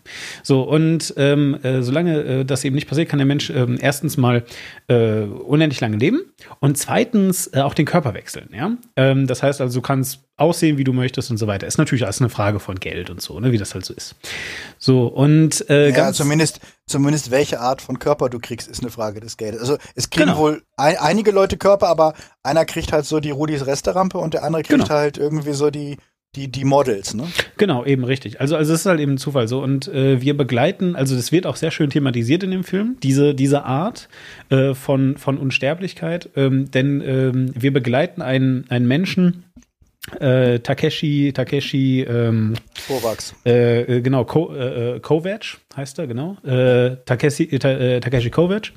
Und wir begleiten den. Und ähm, das Besondere ist, er ist halt ein Terrorist. Das erfahren wir dann später in der Serie. Er ist Terrorist, der halt eben ver versucht hat, sozusagen zu verhindern, dass es so weit kommt. Ja, äh, gemeinsam mit noch anderen Leuten und ähm, äh, dabei offensichtlich gescheitert ist, äh, dann am Ende ähm, äh, getötet wurde, ähm, beziehungsweise halt, äh, also er hatte da eben auch schon so einen, also er, er hat sich da auch schon gespeichert gehabt, sein, sein Dings wurde da nicht zerstört und das wurde dann 250 Jahre nach äh, Alcatraz verbannt und äh, er wird jetzt wieder aufgetaut. Ja, Also, sie spiel, spielen quasi eine sehr alte Firmware wieder auf. Genau, sozusagen. So, und er, er, er wacht wieder auf in einem Körper, also wieder, der, der Name Takeshi sagt schon, er hatte vorher einen asiatischen Körper, jetzt eben dann einen sehr amerikanischen. Ich kenne den Schauspieler le nicht. leid, leider den von der, den, den, den Joe Kinnaman, der irgendwie den, Super. Der, der in diesem, der diesen furchtbaren Robocop-Remake äh, die Hauptrolle Ja, gespielt er hat. sieht unglaublich hübsch aus. Er sieht aus wie eine etwas besser aussehende Version von Klaus Kinski. Ja, ich erkenne, ich weiß sehr, wo du damit hingehst, ja. Ich finde, er sieht einfach, ich finde, er hat immer einfach so was Zäpfchenmäßiges. Also so, er Ja. sieht, er sieht gut aus, aber auf so eine sehr langweilige Art. Ähm, nein, also gar nicht, wirklich. Ich, ich, äh, ich muss sagen, ich war überrascht. Also er, er spielt schon einen harten Hund und eine harte Sau und so. Aber spätestens äh, finde ich in der, ich glaube, es ist sogar noch die erste Folge. Also ich meine, spätestens in der ersten Folge, wo er ähm, äh, ja äh, einmal alle Drogen nimmt und das spielt, äh, hat er mich echt überzeugt, weil äh, hat er hat er wirklich gut äh, hinbekommen, finde ich, äh, das ganze ähm, ähm, ja halt so dieses ganze Spektrum auszustellen. So und wir sehen halt einfach nur, um das kurz so, so zu sagen, wir sehen halt direkt in der ersten Folge, er kommt aus Alcatraz raus. Er selber hat diesen Körper, der äh, ziemlich hochgepimpt ist, also also also sehr hochgejazzt. Den hat er von einem von einem Multimilliardär bekommen, der halt seine Millionen eigentlich mit der Entwicklung von äh, diesem äh, äh, System, was ich gerade erklärt habe, also dieses Menschen wegspeichern und so weiter, damit hat er halt seine Milliarden gemacht, sein Imperium aufgebaut. Und ähm, von diesem Menschen wird er also jetzt wiederbelebt. Äh, man weiß am Anfang noch nicht genau warum. Es kommt in dem Trailer vor. Ähm, äh, Komme ich gleich zu jedenfalls. Er kommt aus Alcatraz raus und sieht neben sich so eine alte Frau. Und diese alte Frau ist irgendwie, ähm, äh, ich habe das nicht so ganz verstanden. Ich weiß nicht genau, was ein, was ein ähm, also ich, ich, ich habe es noch nicht auf, auf Deutsch gesehen. Ich weiß nicht, warum sie ausgerechnet in Alcatraz ist, aber ich meine, da musst du ja, eigentlich müsstest du ja mh, hm, wie soll ich sagen, äh, ja, eine kriminelle Vergangen Vergangenheit haben. Naja, der Punkt mhm. ist, ähm, äh, ihre Eltern stehen da, ja, und äh, holen sie ab und sagen halt, dass sie irgendwie sieben ist und bei irgendeinem Shooting oder sowas äh, erschossen wurde halt. So, und beschweren sich also bei den Wärtern, dass sie jetzt einen Körper von einer 60-Jährigen hat oder so, ja. Und, und, sie ist auch völlig verzweifelt und weiß auch nicht, was sie tun soll und so. Und der Wärter sagt halt so, ja, wenn, wenn er dir nicht gefällt, dann kannst du den Körper ja zurückgeben. Ja, so, dann kauf dir halt einen besseren. Beschwer nimm halt, was du, nimm ja. halt, was du krieg, eben. kriegen kannst. Eben, Alter. so, sie, sie hat jetzt einen Körper und es gibt halt eben auch ganz viele Leute, die eben keinen keine Körper Kohle, haben. keine Brüste. Genau, und es gibt auch wirklich also einfach Leute, die immer da in diesen, in diesen, ähm, äh, ja, in dieser Datenbank einfach nur noch existieren, ohne Körper eben. Und es ist, also, das hat ganz viele Implikationen. Es gibt eine Folge beispielsweise, ähm, wo, wo äh, die, ähm, äh, also genau, er, er wird dann abgeholt von so einer Frau, die sich hinterher als Polizistin herausstellt, die halt eben äh, herausfinden möchte, warum sich, ähm, warum sich nämlich der, äh, der Typ, der, der, dieser, dieser Multimilliardär ausgerechnet einen Terroristen auftauen lässt, ja, äh, damit er irgendwas für ihn macht. Es stellt sich raus, er soll einen Mordfall aufklären, nämlich den Mordfall an diesem Multimillionär selber. Ja, äh, der ist also gestorben und äh, ja, seine nächste Inkarnation will jetzt eben wissen, warum er getötet wurde. Mhm. Äh, so mit welchem Kalkül. Und äh, er versucht dem halt eben, wie gesagt, auf die Spur zu kommen, schafft es dann auch irgendwann, aber das ist, da, da, ist die Story dann noch nicht zu Ende. Ähm, jedenfalls und ähm, äh, diese, diese äh, Polizistin, es gibt eine Folge, wo diese Polizistin dann zum Beispiel äh, die Oma zurückholt, also ihre Oma, es gibt dieses, ähm, äh, ich glaube, mexikanische, spanische, was auch immer, dieses Totenfest. Wie heißt das? Weißt du das? Mhm. Nee. Ja, so, jedenfalls dieses Totenfest und ähm, äh, sie holt da die Oma zurück, ja. und die ja, Oma, ja, ja. und die und die Oma bekommt halt den Körper von so einem von so einem Nazi, von, von, von, so einem männlichen Nazi und dann sitzt halt dann sitzt halt so ein männlicher Nazi bei der Familienfeier äh, der hochreligiösen ähm, äh, Familie, also äh, hochreligiös. Es gibt natürlich dann auch so so Altkatholiken, die also sagen, ein Mensch hat nur eine Seele und die darf nicht zwischen Körper wandern und so weiter, ne? Äh, so Protestbewegungen und also die Familie ist sehr traditionell. Auf einmal sitzt halt die Oma in dem Körper von einem Nazi und macht halt unflätige Oma-Witze und so Aber ist eigentlich komisch. Normalerweise, damit, damit Oma Nazi-Sprüche braucht, brauchst du ja normalerweise keine Seelenwanderung. nein, nein. Also ich glaube, in vielen deutschen Familien ist es ja, ja eigentlich. Ja, nein, äh, eben, eben. Nein, ist es also, ja üblich, ist es ja üblich, dass äh, man eher so sagt, oh Gott, wenn Genau. Oma, Oma wieder sagt irgendwie, ja, der, der Höcker sagt doch eigentlich ganz, ganz vernünftige Sachen. Nein, nein, nein, äh, nein, nein, sie, sie, sie macht unflätige, sie, sie macht keine Nazi-Sprüche, sie macht unflätige so. Sprüche im Sinne von eben so, so Oma-Sprüche. Also ah, so dieses, also, also, also, umgekehrt wie normal. Ja, ja, ah. genau. Also, also sie, also sie macht halt eben so diese, so diese, äh, äh, die, die, die Enkel sind einmal im Jahr bei der Oma und dürfen da halt eben alles, was sie so sonst nicht dürfen, weißt du? Und ach, ist doch mhm. egal und ja, hier kriegst du nochmal extra Nachtisch und so. Und da sagt das halt eben dieser Nazi, weißt du? So. Ja, und ähm, wie gesagt, und die, und die Mutter nimmt ihr das halt sehr böse. Und die Oma sagt aber zum Beispiel dann auch am Ende so, so, jetzt ist gut, ich möchte bitte danach dann gelöscht werden, weil ich bin jetzt so viele Jahre immer wieder bei den Familienfeiern gewesen, das war auch nett, aber ich, ich bin auch müde jetzt. Ich will jetzt halt. Könnt jetzt, könnt jetzt auch mal ohne. Genau, ne? Und so weiter. Und ähm, all solche Sachen. Naja, jedenfalls der Film, und es geht eben ganz, ganz zentral um diese Frage, des, des Transhumanismus und um die Frage, was passiert eigentlich, wenn Menschen, also wird die Welt eine bessere, wenn alle Menschen unsterblich sind, im Wesentlichen. Die äh, Antwort, die der Film äh, findet und wahrscheinlich auch das Buch, ist halt eher so, äh, nö, ja, weil das einfach nur die Probleme perpetuiert im Sinne von, äh, ja, gut, ähm, wenn du, wenn du halt eben diesen krassen Magnaten hast, der unendlich reich ist, wenn der unsterblich ist, wird er nicht plötzlich lieb, ja, sondern der ist dann nur einfach unendlich lange scheiße. Ja. So, ähm, und, und diese Sachen, ähm, und äh, es äh, gibt ein paar, ein paar coole Wendungen in dem Film. Ich möchte jetzt das nicht alles spoilern. Ich sag nur, ähm, äh, sehr sehenswert, äh, würde ich jetzt mal so schätzen, wenn man halt eben diesem ganzen futuristischen Thema was abgewinnen kann. Von den Effekten her ungefähr auf dem Level, würde ich halt sagen, ähm, von Black Panther. Also jetzt nicht so mhm. super. Ja, nee, es sah, sah teilweise auch echt ein bisschen Ja, ja. günst- günstig aus. Genau, also, Äh, wobei die Ästhetik Serie. sich ja jetzt eher an ähm, die Ästhetik sich ja jetzt eher an äh, Blade Runner und so. Genau, ja, ja, nein, also es ist wirklich so Blade Runner, es ist, ähm, es ist, äh, um, in, um in meiner Terminologie zu bleiben, eine Mischung aus Shadowrun, das ist ein äh, Rollenspiel, und ähm, äh, Eclipse Face, das ist ein anderes Rollenspiel. Ähm, äh, und äh, ja, und das Besondere ist halt eben auch, die Menschen haben ganz viele Planeten besiedelt, also es ist nicht mehr nur die Erde, sondern überall so, ne? Ähm, weil sie sich halt eben auch quasi ähm, ja so streamcasten können. Ne? Sie können also andere Körper einfach besetzen und so fort. Ja, das heißt, du musst nicht reisen, sondern du, du bespielst quasi ein Backup von dir einfach Genau. auf einen anderen Planeten, was die Sache natürlich enorm erleichtert. Genau. Ich, zum Thema Transhumanismus finde ich ja tatsächlich ähm, äh, die, die, die, die Ansätze von, äh, die, die Terry Pratchett zum Beispiel in seinen äh, Büchern drin hatte, immer ganz interessant, dass es ja dann oft so ist, ähm, dass, dass, der, dass der Körper auch irgendwie den Geist bestimmt. Das halt, äh, wenn, wenn, wenn ein Wesen, das äh, äh, allmächtig ist, zum Beispiel in einen menschlichen äh, Körper transferiert wird oder in einen äh, anderen Körper transferiert wird, dass das auch das Denken beeinflusst. Also wenn ein, wenn ein Gott zum Beispiel im Körper einer, einer, einer Schildkröte gefangen wird, weil ihm einfach die, die, die ähm, Anhänger abhanden gekommen sind, dann äh, fängt er irgendwann auch an, schildkrötig zu denken, Ja, ja, weil, genau. weil er, weil er einfach den, den Legitima den, den, den Limitationen des äh, Körpers unterworfen ist und äh, genauso äh, formt quasi der Körper, in dem man gefangen ist, auch immer das, was man denkt und wie man sich irgendwie ausdrückt.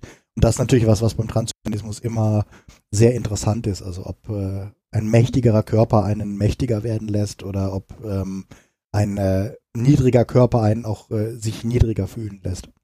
Mhm, genau. Ja, so ist das.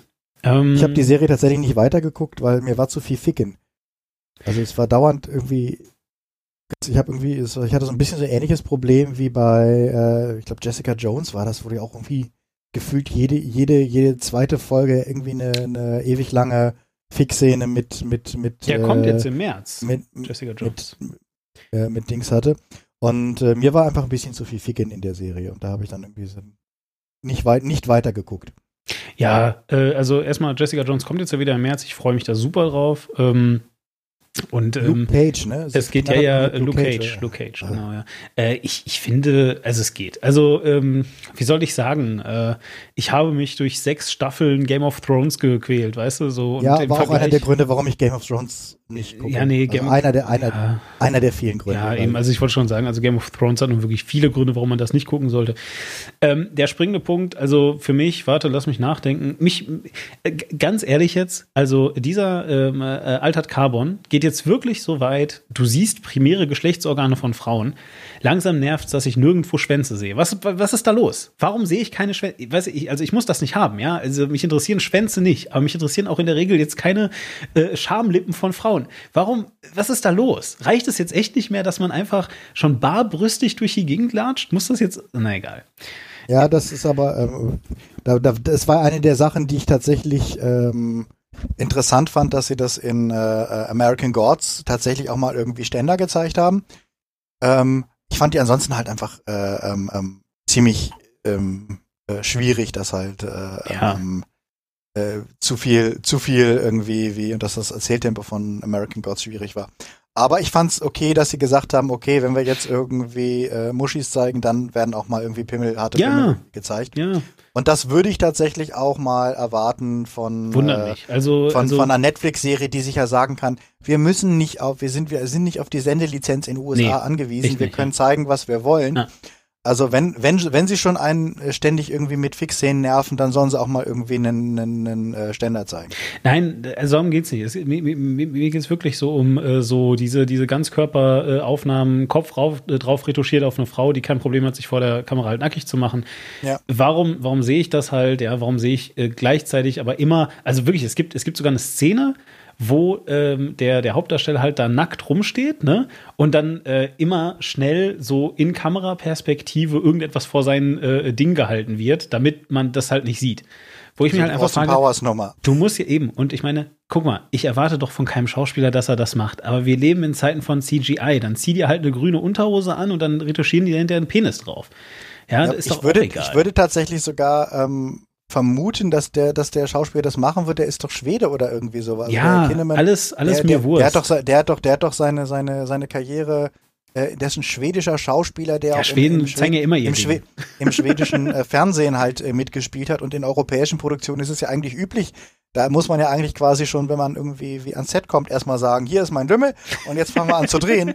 ähm, ich würde erwarten, dass, dass Herr Kinneman das vielleicht sogar machen würde, wenn, wenn sie es einfach mal so inszenieren würden und wenn sie nicht Mhm. Ja. auf die Befindlichkeiten von äh, Leuten Rücksicht nehmen würden, die sagen, ah, ich bin doch, ich werde doch bestimmt schwul in dem Moment, wo ich einen Ja. einzigen Penis sehe. Genau. Nein, also jetzt im Ernst, äh, nochmal, ja, ganz klar, mich stört gar nicht, äh, dass man keine Penisse sieht. Ich frage mich, warum muss ich dann äh, halt Muschis sehen? Ja. Äh, Mir egal. So, ähm, äh, der Film, äh, Entschuldigung, die Serie, ähm, würde ich aber sagen, ist auf jeden Fall nett. Ja, äh, also so, äh, mich interessiert also, oder mich, mich, mich hypt wirklich die Thematik. Ich war super glücklich, als ich gesehen habe, um was es geht. Ähm, aber das ist sicherlich eine Präferenz von mir. Also ich würde jetzt nicht sagen, dass es so krass ist und, und so neue Denkanstöße äh, liefert, äh, dass man das noch nie gesehen hat. Auf der anderen Hand, also wenn man so mit diesem ganzen Transhumanismus-Thema noch nicht firm, äh, also noch nicht äh, ähm, hier äh, familiar, wollte ich sagen. Ähm, wie, wie heißt das? Wenn man noch keine Berührungspunkte mit dem Genau, Thema dann, dann Transhumanismus glaube ich, ist das, also dann bietet diese Serie, glaube ich, jede Menge richtig cooler Denkanstöße, äh, die also auch wirklich so richtig auf so einer, auf so einer, ja, keine Ahnung, auf so einer Ebene, äh, sehr, einer sehr gesellschaftskritischen Ebene sind, würde ich sagen. Also Was ich, was ich super spannend finde, ist, dass es natürlich eine Serie ist, die so ein bisschen ähm, Dr. Whoing zulässt oder zuließe vom Grundkonzept her, weil theoretisch könntest du in jeder Staffel oder sogar in, in fast in, in, in jeder Staffel mehrfach den Hauptdarsteller wechseln. Stimmt, ja. Und es wäre völlig okay, weil es trotzdem dieselbe Figur wäre. Also du Mhm. könntest ja sagen, irgendwie, er wird jetzt äh, äh, am Anfang der nächsten Staffel kriegt er irgendwie eine Kugel in den Kopf. Ähm, sie haben aber noch seinen Backup und sie packen ihn jetzt mal in eine, in, in eine Frau rein oder in, in, Ja. in, in, in, in, in einen Teenager rein oder in einen 80-Jährigen rein. Und das könnte dann die Hauptfigur für die Folge sein. Das heißt, wenn sie es ernst nehmen, würde das Ganze äh, sehr interessante Ansätze bieten. Ist halt die Frage, inwieweit sie da Tun sich sie? trauen, da in die Richtung gehen. Ja, tun sie. Äh, ich kann dazu sagen, ähm, äh, also äh, vielleicht eins noch, er ist ein sogenannter Envoy. Das sind, ähm, also äh, es, es hört nicht da auf, dass er, dass er sozusagen ähm, äh, halt äh, den, den Körper wechseln kann, wie alle anderen auch. er ist so ein Envoy und hat halt so naja, teils magische Superfähigkeiten. Also er kann irgendwie so ganz krasse Sachen machen wie äh, Leute durch Wände spüren oder ähm, hat halt so äh, die Fähigkeit, also zum Beispiel, wenn du jemanden foltern möchtest in dieser Welt, dann machst du das natürlich nicht mehr physisch, weil es lohnt sich ja gar nicht, ja, weil Mhm. ähm, so, sondern du äh, bringst ihn in eine Simulation rein, wo du ihn im Zweifel auch töten kannst. Und dann belebst du ihn halt wieder und machst nochmal von vorne ne? und so weiter. Und zwar so lange, bis der Typ einfach aufgibt, weil ähm, äh, ja, äh, ja, du, du einfach die, die ultimative Folter äh, durchbringen kannst. Und ähm, dazu jedenfalls nur, ähm, er ist nicht der einzige Envoy, aber er ist der letzte Überlebende. Äh, außerdem aber ähm, äh, gab es zum Beispiel, also seine Schwester war auch einer. Und äh, wie, wie gesagt, das ist jetzt nicht ein super krasser Spoiler, aber nur weil du das jetzt gerade sagtest, äh, wir treffen die Schwester später dann noch. Sie hat also offenbar auch überlebt. Ähm, wie möchte ich jetzt gerade nicht vorwegnehmen und äh, stellen aber eben fest, dass sie ihn die ganze Zeit eigentlich beobachtet hat und versucht hat, so zu ihm Kontakt aufzunehmen, mehr oder weniger. Ähm, und zwar eben auch aus ganz vielen verschiedenen Körpern, sowohl Männern als auch Frauen. Ja, Ah, nice. und also, also das ist ganz cool eigentlich. Das ist schon, das ist Ja, schon. also ich, ich würde mir wünschen tatsächlich, dass sie da das, das Thema noch ein bisschen äh, erforschen. Ja. So, ich würde sagen, wir kommen jetzt noch zu Shape of Water. Allerdings muss ich noch einen Film kurz erwähnen, äh, auch nur kurz als Tipp, ähm, weil er auch Oscar nominiert ist und weil das vermutlich unsere letzte Sendung vor den Oscars ist. Ähm, einfach Machen wir eine Oscar-Serie, Sendung, meine ich? Ähm, weiß ich nicht, ob wir dazu kommen. Also äh, zu, zu den Oscars selbst werden wir wahrscheinlich Livestreaming machen. Machen wir? Ähm, ähm, ja, also Maniac und ich werden das auf Ach, jeden cool. Fall machen. Musst du gucken, ob du dich irgendwie dazu schalten kannst, ob wir das äh, quasi eine, eine, eine Videokonferenz irgendwie machen können. Äh, aber das ist auf jeden Fall geplant, dass wir mit Streaming so ein bisschen rumexperimentieren. Fände ich aber zum- geil. Zu, dem, zu den Oscars. Ähm, aber genau, da möchte ich einen Oscar-Kandidaten, nämlich Call Me By Your Name, noch ähm, erwähnen.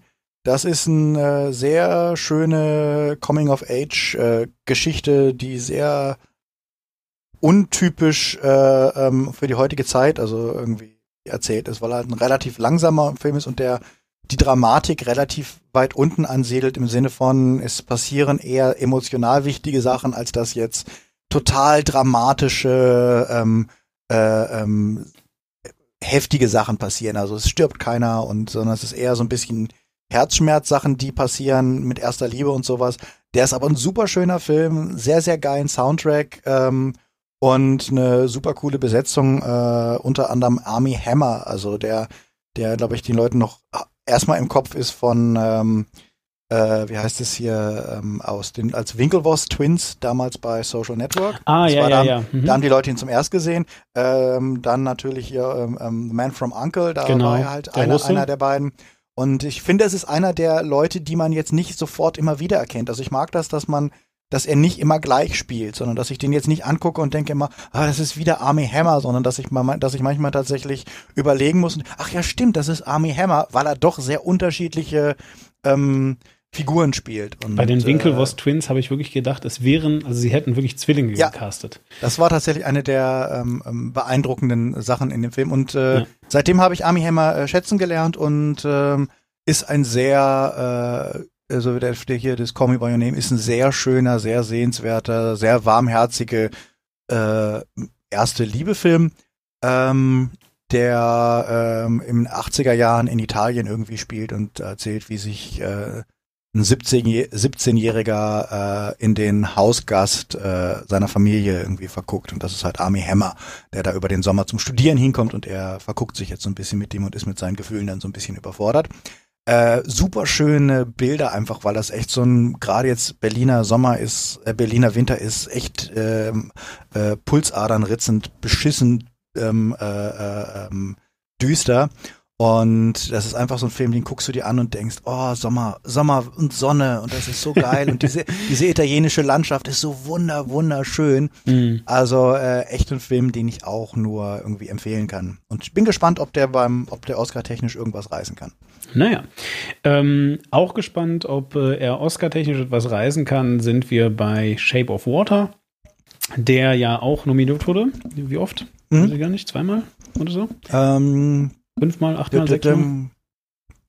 die Golden Globes. Academy Awards hat er Best Picture, Best Director, Best Original Screenplay, Best Actress und Best Supporting Actor für Jenkins. Fünf. Best Supporting Actress, ja, Also es sind es sind sowohl Supporting Actor äh, sind Als auch nominiert Actress. und Supporting Actress, genau. Okay. Also wirklich für beide neben also sechs Rollen. quasi. Ja. Sechs, sechs Nominierungen, Ja, alles klar. ja. Sechs Nominierungen für Shape of Water, ähm, den wir Also wenn er nicht mindestens eine gewinnt, wäre ich echt, äh, fände ich es echt bitter. Also ich, mu- ich, mu- er muss ja kein, nicht alles gewinnen, aber ich fände es äh, schon gut, wenn er ein, ein, ein, eine davon irgendwie abräumen würde. Genau. So, Gerade ja. weil es Genre-Kinos ist. Wann gewinnt Genre-Kino mal ähm, im, äh, äh, also das ist, kannst du wirklich an einer Hand abzählen, Richtig. wann jetzt Was für ein Genre von, ist das? Äh, Äh, ich würde ja Fantasy, äh, Ja. Ho- Horror, Fantasy, Ja. Science Fiction, so diese, diese Crossroad irgendwo. Vielleicht wollen wir Und- ganz kurz, du, also weil, weil bei diesem Schauspiel, äh, Entschuldigung, Schauspieler sage ich schon, bei diesem Film, ähm, halte ich das nämlich sogar für extrem äh, wichtig. Du, du stellst mir sonst immer diese schwierige Frage, was verbindest du eigentlich mit diesem Regisseur? So, ähm, und normalerweise sage ich dir dann immer, ja, nix. Und dann zählst du ein paar Filme auf und dann sage ich, ach so, ja, stimmt, den habe ich auch gesehen. Ach, der ist von dem, aha, mhm, und so weiter. Und dieses Mal ist das erste Mal, dass ich in den Film rein bin und den Regisseur kannte. Ja, weil ich den, also ich bin ein richtiger Fanboy von diesem Regisseur, muss ich sagen dazu. Ne? Ähm, weil das ist nämlich der gleiche Regisseur, wenn mich nicht alles täuscht. Ich kann mir den Namen, ich weiß nur Del Toro, aber ich kann mir den Vornamen Gil- nicht merken.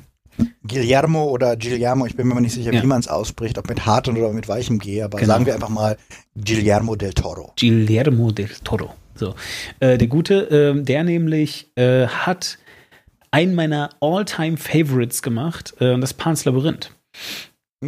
Und äh, die Story dazu ist die, ich bin damals, äh, da habe ich noch extrem wenig, äh, war ich da im Kino und wir standen im Kino und es liefen gerade blablabla Türken im Weltall oder so. Äh, das war so ein, ich glaube, ja, türkischer Comedy-Film oder sowas. Und äh, Pan's Labyrinth.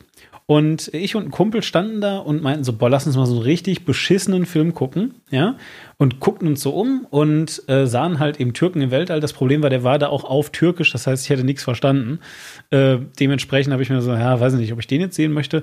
Und dann äh, guckte er mich an und sagt, guck mal, hier Pans Labyrinth, vielleicht ist das ja sowas wie Labyrinth 2000, das wäre voll witzig, so, ja.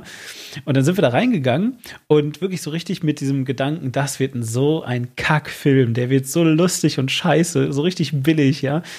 Und dann saßen wir in diesem Film und äh, ich war natürlich entsprechend geflasht, weil dieser Film so krass gut war. Ja, und du kriegst ein Bürgerkriegsdrama mal eben. Eben, du kriegst ein Also Du Bürgerkriegsdrama. kriegst ein politisches, kriegst- politisches Bürgerkriegsdrama. Ja, Mit, ein- mit ein bisschen Fantasy mit drin. Eben, also ja, wirklich. Also dieser, dieser Mix aus Realität und Fantasy, äh, die, die, die äh, unendliche, wie soll ich sagen, Nüchternheit, mit der sie Brutalität darstellen, ähm, äh, ja, und, und auch wirklich ausdarstellen. Oh, also ich meine, mir tut heute noch der Mund weh, ja. So, und ähm, äh, all diese Sachen. Und jedenfalls seitdem äh, bin ich echt ein Fanboy von Del Toro und äh, versuche mir die Sachen anzugucken. Ich glaube, leider hat er aber auch Pacific Rim gemacht, oder ist das ein anderer Del Toro? Nee, der hat auch äh, Pacific Rim gemacht. Ja, das fand ich Ähm, komisch. Also ich bin, ich bin großer äh, Fan von, von ihm eigentlich seit, äh, seit, seit Hellboy. Also ich habe äh, Genau, seit Hellboy, Blade, ja. seit, seit Blade 2. Also ich habe damals Mimic zuerst mal von ihm gesehen. Den fand ich nicht wahnsinnig beeindruckend. Das ist so Kakerlaken in der U-Bahn lernen, wie Menschen zu sein. Hat mich im Kino tatsächlich echt nicht so abgeholt damals. Mhm. Ähm, gibt viele Leute, die den sehr mögen. Ich fand den so mittel. Ähm, dann habe ich irgendwie den ersten Blade gesehen, fand den so, boah, ey, es ist eigentlich erstmal total scheißige Tricks und eigentlich war es mir auch so ein bisschen zu sehr cooles Rumgepose, ähm, fand ich nicht so geil. Und dann kam Blade 2 und dann habe ich Blade 2 gesehen und dachte, okay, der ist ziemlich anders, hat sehr interessante Creatures, also Mhm, genau. Practical Effects drin, diese, diese, diese Reaper oder wie diese Viecher da irgendwie hießen. Ähm, Ja. Fand also die Monster extrem originell und hab dann, ah, guck mal, das ist ja der Typ, der. Und dann habe ich gesehen, ah, guck mal, dann macht der Hellboy. Und dann habe ich Hellboy gesehen und der hat mich halt völlig abgeholt. War es Hellboy Von 1 seinen- oder 2? 2 hat er doch erst gemacht, oder? Nee, er hat beide gemacht. Echt beide? Oh, krass. Ja, Das ist beides ist, also nicht. Hellboy ist wirklich so sein Baby. Ähm, Ja. Und ähm, fand die super, also fand die Figur großartig, Ja. fand das Konzept dieser, dieser Organisation super, äh, fand, fand das Make-up geil, äh, diese ganzen Effekte, Mhm. äh, alle Figuren großartig, sehr fantasievoll. Und im zweiten Teil, wo es dann irgendwie diese Szene auf diesem, diesem Trollmarkt gibt, wo irgendwie die, ja, ja, wo er die- einmal alles rauslässt, ne? Ja, ja. wo, wo, und wo du wirklich merkst, das sind kein, das ist fast keine CGI-Figuren. Genau. Das ist alles irgendwelche äh, Motion Cap, äh, äh, wie heißt das, Animatronic-Figuren, die er da oder Kostüme, die er da irgendwie hat. Und das macht echt Spaß, den anzugucken. Ja. Und äh, den mochte ich also sehr, sehr gerne. Ähm, Pacific Rim fand ich tatsächlich, hatte ich mir mehr erwartet. Ich fand ihn nicht sau schlecht, aber ich finde, die Be Besetzung ist einfach sehr egal.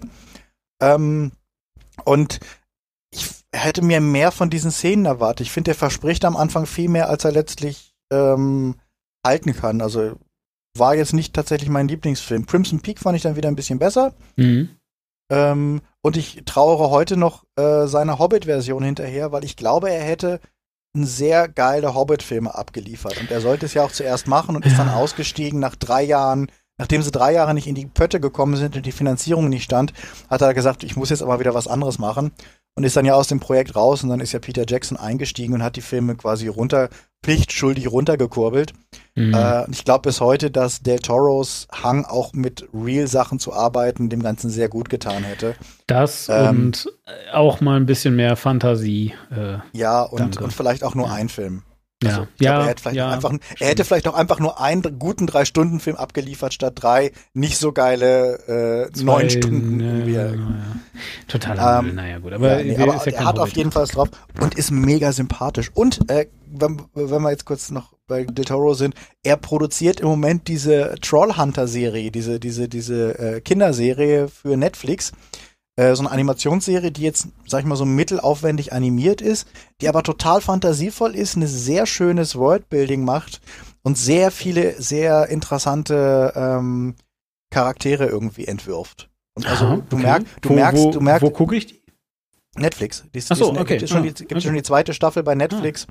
Ah, ähm, hab ich und du merkst absolut, dass er, also wenn man, wenn man Hellboy mag, ist das eigentlich die Serie, die man sich angucken soll, Krass. weil ganz viele Ein Ein Einflüsse und auch Design-Einflüsse äh, aus Hellboy sich wiederfinden in, äh, in äh, äh, Trollhunters. Also ich kann Cool. empfehlen, Ist zwar für Kinder gemacht, lohnt sich aber trotzdem anzugucken. Mhm. Ja, ich bin sehr gespannt. Also ja, ich meine, aber eben genau, so für, für Creature Design ist ja wirklich äh, Del Toro, ich meine, war ja auch in Pans Labyrinth, ja, dieses Viech mit den Augen in den Händen und so. Ähm, Selber Darsteller übrigens, ne? Also Großartig. auch wieder, da- das ist immer Stimmt. Doug Jones. Stimmt. Das ist also der, der, der, der Ape, also die Wasserkreatur in Ja. Hellboy, ist Doug Jones. Ähm, der, der, der Pan in Pans Labyrinth und noch ein paar andere Figuren ist Doug Ja. Jones. genau. Und quasi die Hauptcreature äh, in äh, Shape of Water ist auch wieder der großartige Doug Jones, der jetzt übrigens auch in Star Trek Discovery eine der Hauptrollen spielt. Echt? Ach, als, als er, er, ist, er ist eines der, der, er ist der, der, der den Captain jetzt ersetzt hat, der, der, ich weiß gar nicht, der Kelpien äh, da halt. Kelpien, whatever. Mhm, okay. Das ist die Rasse, also die heißen Kelpien, die sehen halt so ein bisschen aus wie schreckhafte Lurche. äh, ja, klingt toll.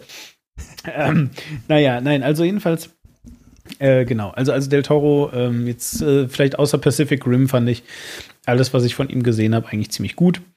Und ähm, äh, wenn jetzt auch nicht eben immer von der Story her, aber zumindest von den Bildern her. Also, also wenigstens die Bilder sind immer geil. Äh, äh, wie gesagt, auch da würde ich wieder Pacific Rim ein bisschen rausnehmen, weil was ist das irgendwie, naja, ist, naja, Pacific Rim. Ja. halt. So, ähm, ich meine, jeder macht mal Fehler, ja. Äh, vielleicht muss man auch einfach mega Fan von diesen Riesenrobotern sein. Also ich glaube Ja, einfach, ich, ich bin kein, ich finde zwar Riesenmonster cool, aber ich finde jetzt Riesenroboter echt so mittel als, als, weiß ich nicht, das ist so ja, Penisverlängerung. Wollen wir mal kurz in Shape of Water Trailer reingucken? Mhm. Ja, dann machen wir das mal. Shape of Water. If I told you her, the princess without voice, what would I say?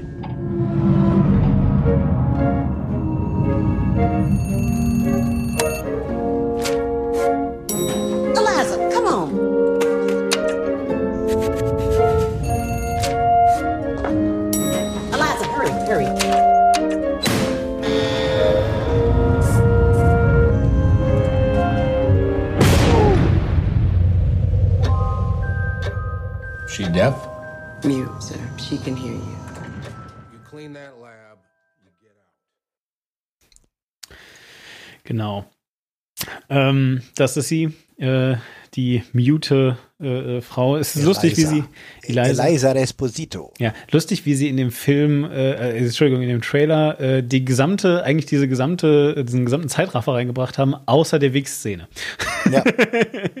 Ja, also. Ja, äh, das, äh, das ist vielleicht nicht so ähm, Trailer, Trailer-tauglich, ähm, aber Ja, bla, bla. Zu, zu, zu ihrem Tagestrott gehört halt äh, auch, dass sie sich jeden, jeden Tag äh, in einer, in einer Badewanne einen runterholt. Morgen- Ja, genau. Ja, ich meine, du, du ist ja jetzt nicht so schlimm. Aber daher. Nee, ich finde es ich find's erstaunlich, weil ich kann das nicht. Ich komme, das dauert immer so lange. in der Badewanne? Aber ja, ich finde das, ich finde es immer extrem schwierig, in der Badewanne zu masturbieren. Ja. Ja, du, ja. ähm, ja, äh, also jedenfalls, genau. Worum geht's? Worum Ich dachte, geht's? ihr, ich dachte, ihr solltet das wissen. Ja, das ist ja auch herzlich willkommen zu äh, den Männern aus Saal 3, dem selbstexploratorischen Podcast, in dem wir gucken, wo wir überall wichsen können. Ja. Nee, wir, ähm, und wir werden das auch fortsetzen. Wir werden also die schönsten Orte auch jetzt in den, nächsten, in den nächsten Folgen. Wir werden auch sagen, wo es besonders gut geht und äh, Genau. wo es halt nicht so schön Ja, ist. und wann es weh tut beim Wasserlassen. Das Ja. sagen wir dann auch. Weil jeder kommt ja mal in dieses Alter. Also, ähm, Ja. Shape of Water, ähm, ja, weiß ich nicht. Möchtest du mal? Ich habe jetzt das letzte Mal alles zusammengefasst. genau. Vielleicht fasst du mal. Also es ähm, ist, äh, spielt im Jahr 62, also mitten im, äh, in der Zeit des äh, Kalten Krieges in äh, Baltimore. Also Baltimore. So, ja, Indus Industrie und jetzt also nicht unbedingt eine der, der geilsten Städte in den USA. Ähm, wollen wir mal kurz was trinken? Hm. Und ähm, äh, Hauptfigur ist äh, die stumme ähm, Eliza Esposito, die ist, die ist stumm, aber nicht taub. Also sie kann hören, aber sie kann sich halt äh, nur per Zeichensprache artikulieren.